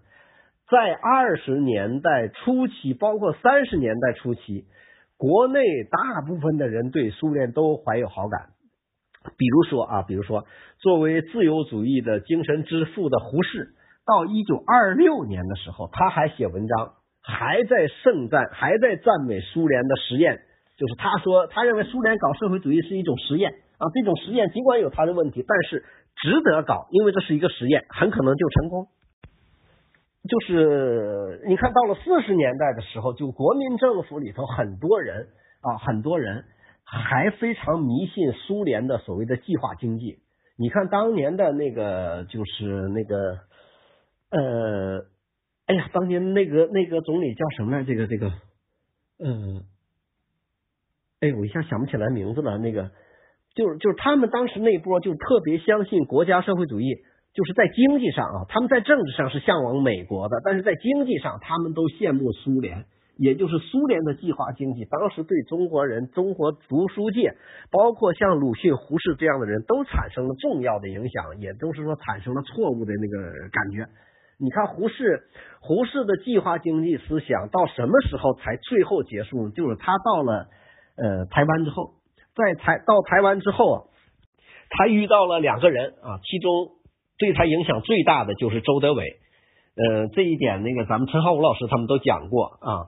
这个周德伟是谁呢？周德伟是哈耶克在中国的第一个学生啊，那是一个古典自由主义者。周德伟在面对胡适的时候啊，曾经给胡适写了好几封信。后来他俩见面，胡适当面请教，就是直到五十年代的时候，胡适才彻底改变了自己的经济思想，就是改变了他对苏联的计划经济的思想，才彻底走向这个所谓的市场经济。你看，就是苏联当年制造的这些种种的假象，别说鲁迅，也别说胡适了。你像胡适还是留过美国的人呢，还跑去做大使做了那么多年的人呢。你看他都不上当受骗，就是你可见当年计划经济啊，就苏联搞一套计划经济，一阵假宣传，把这些人全给搞晕了。鲁这个胡适是直到碰到周德伟之后。然后才真正的走向了一个自由主义者，否则他此前就是在四九年前，胡适都真的不能算一个自由主义者啊，真的不能算一个自由者，因为个自由主义者首先要坚持市场经济嘛。可是胡适那个时候要搞要搞计划经济啊，特别相信苏联那一套。那回过头来我们再说鲁迅，那鲁迅就更傻一些了，对不对？他留学日本的时候还不知道怎么回事呢，对吧？然后回国之后，身边那几个人都是左倾，对吧？首先是他老婆。他老婆二十年代就离开北京的时候就已经是国民党党员了。他那个国民党其实就所谓的国民党的左派，就跟共产党都差不多嘛。当年你像李大钊，他们不都是这个国民党党员吗？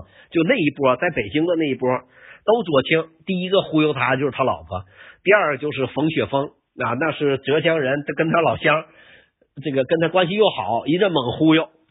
第三个忽悠他的那就是瞿秋白啊，你看他给瞿秋白送的那个。那个那个对联儿叫什么？私事当以同怀视之，就人生得意知己，然后私事当以同怀视之。那你得多好的朋友才能送这样的对联儿啊，对不对？所以你看鲁迅拿瞿秋白当知己，那肯定瞿秋白给他一阵心灵鸡汤一阵灌，那鲁迅就晕晕乎乎的呗，就以为苏联很好了呗，是吧？就傻瓜了嘛，就是啊。你这个东西咱们今天看得很明白，但是当年回到三十年代的时候，你像不光鲁迅和胡适啊。你像这个谁，这个这个这个罗曼罗兰当年的，还有这个，哎呀，那个那个叫什么那个来中国那个叫叫叫叫叫什么？就上上海后来和和这个蔡元培还有宋庆龄他们都见面那个就那大高个那个，哎呀，我一下想不起来他名字。那帮这帮家伙不都是左倾吗？都是都被苏联当年给骗了。所以呢，这个就是回到历史现场来看呢，鲁迅当年被骗啊，骗的那么二，哎呀，这个也也也挺让人同情的。但是呢，也需要给予一定的历史同情。就三十年代他又没微信是吧？你不像咱现在，咱们还有共识沙龙，对不对？没事到一起交流交流是吧？然后交流交流，不做良民的这个体验什么的，对吧？鲁迅当年不成啊，他没有这些信息渠道，只能靠朋友。结果这几个朋友全全是傻瓜蛋，一个比一个傻。那鲁迅最后就傻了呗，就是这样的。我觉得鲁迅拿没拿卢布这个事儿呢？以我的这个读书这个这些观点来看啊，就是鲁迅思想上是左倾了，也受了苏联人的骗了啊，但是他确实没拿钱啊，因为有这么几个证据可以，就是当然不能叫叫完全的那个，就是法庭上的那种证据啊，能够完全证实的，但是有这么几个事儿可以说一说，就是一九三零年这个左联成立之后，不是当时规定是左联成员每个人都要交会费嘛？啊，每个人都要交会费。左联的情况是这样的，它实际上是分两部分，一部分呢就是所谓的鲁迅呐、呃胡风啊，他们这波左翼人士。这波左翼人士呢，一方面听这个所谓的当时的这个中共在上海的文委的这个命令，但也并不是那么就是特别的服从，要不然也就不会导致鲁迅和这个周扬他们闹崩嘛。就周扬当时是那个，就是鲁，就是鲁迅，如果要是完全是党的人的话，他也不至于后来就三六年跟这个周扬，就是左联的党团书记、实际负责人闹崩嘛。呃，另外一个就是呢，呃，鲁迅和胡风啊，曾经有这个这个经济上的往来，他们日记中记到，就是鲁迅每个月要交五个大洋啊，负责收钱的就是胡风。啊，就是胡风那个时候还没跟周扬他们闹崩呢，还就是三六年之前的那一段时期还没闹崩的时候，都是胡风每个月从鲁迅那儿拿五个大洋作为左联的会费啊，而左联实际的另外的费用是哪来呢？那就是卢布啊，那就是卢布，也就是左联呢，我们说作为一个这个左翼团体，它实际上是两部分构成，一部分真正的像鲁迅他们这波人就。不完全是党的人啊，但另外一部分人是完全是党的人。那当时还有，其实当时上海小报就有很多人呢，就说鲁迅拿了卢布，呃，包括好像梁实秋还是那个谁，那个那个林语堂啊，梁实秋好像是梁语梁实秋，梁实秋在一篇文章中也提到了卢布的事儿。呃，从鲁迅的那个应激的那种反应态度上来看，嗯，他应该不算是拿了卢布。因为啊，还有一点就可以证明，鲁迅那个时候不需要拿卢布，鲁迅自己很有钱嘛。这个学者陈明远不是考证过这个鲁迅一生到底赚了多少钱吗？那从他的考证来看，就是鲁迅一生赚钱最多的时候，就是他到了上海的，就是他最后到了上海的那几年，他赚的是最多的，连版税带稿费，然后再加上这个出版的什么乱七八糟的各种费用，他那个时候的收入是最高的。所以从这个收入上来看的话呢，就是鲁迅也不需要拿卢布，因为你想，如果要给鲁迅卢布的话，一个月得给他多少卢布才能行呢？你否则你给少了，鲁迅也看不上眼儿啊，对吧？因为鲁迅当年是很有钱的呀，你看看那个陈明远的那本书就知道了。呃，他那个时候我记不清楚具体数据了啊，就是一个月大概是几千大洋啊，那那已经了不得了，那在三十年代一个月能收上千大洋。好像是三千大洋吧，最高的时候啊，就他给平均算了嘛，就是在北京的教育部时期，他一个月赚多少钱？厦门的时候赚多少钱？广州的时候赚多少钱？在上海的时候赚多少钱？就那个，我现在因为手头那个书在书架上不知道放哪儿了啊，就不能给您一一查看了。就是他赚钱最多的时候，陈明远考生的就是在上海的时候，那是他收入最高的时候。所以他收入这么高，我觉得应该不是不会在乎那几个卢布吧，因为。苏联的卢布要给到鲁迅头上，说，那你鲁迅你要拿了人家很多钱，你必须得干足够的活啊。你比如那时候不是有一次刘少奇不就去去啊？不是李刘少奇是那个李立三嘛？李立三有一次不就是约见鲁迅嘛？说这个让他去游行的时候冲在前面啊，还要给他一把手枪啊，然后说出了问题之后就把他送到苏联去。鲁迅就拒绝了嘛，说那意思我不想出去，我也不想这样的革命。你想，如果他要鲁迅拿了人家那么多钱，你敢不给人敢不听人家的话吗？你不听人家的话的话，你不这事儿就大了吗？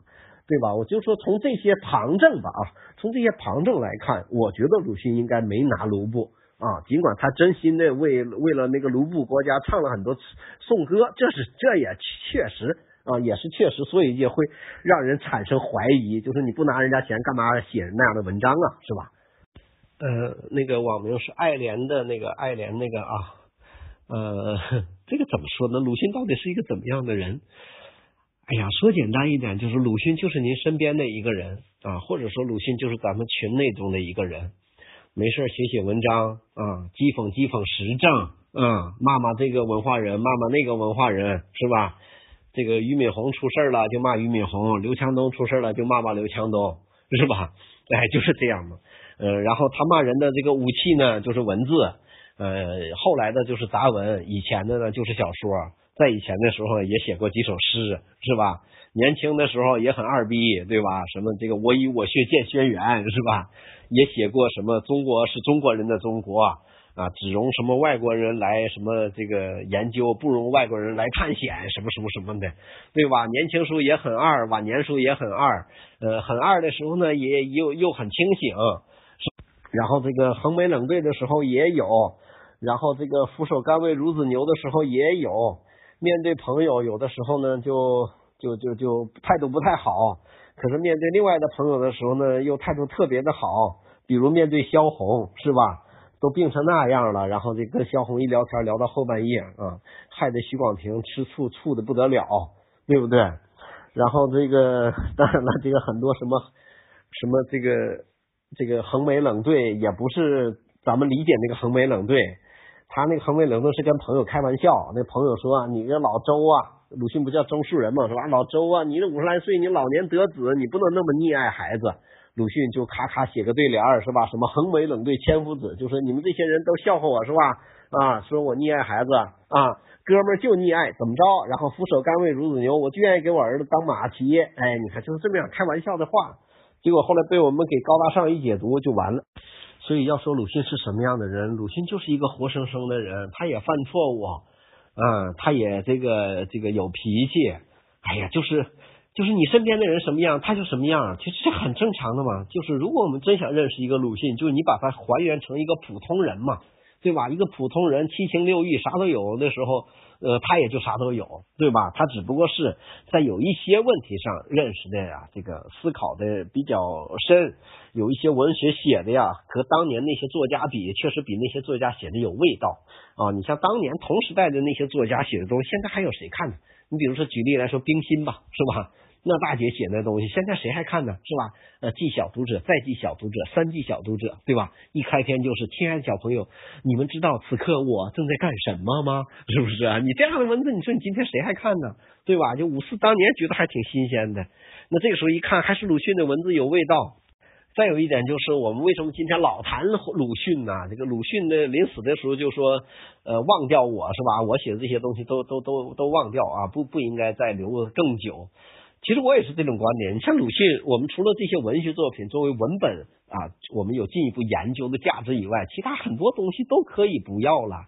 为什么现在老谈鲁迅，老谈鲁迅呢？这个过过几年就来一个关于鲁迅的一个大的思想界的论争，对吧？周海英那书一出来之后，这个这个关于鲁迅一九五七年毛泽东那个对话的事儿，然后大家就吵，是吧？鲁迅研究界吵得一塌糊涂，是吧？最后还弄本书出来。对不对？为什么老吵老谈鲁迅呢？那就是我们现在这个国家的这块土壤啊，这个文化土壤还需要鲁迅呗？这不很简单吗？是吧？如果是不需要的时候，咱们干嘛还谈他呀？嗯，再说白了一点，就是这个在中国人走向现代文明的这个转型的大历史时期。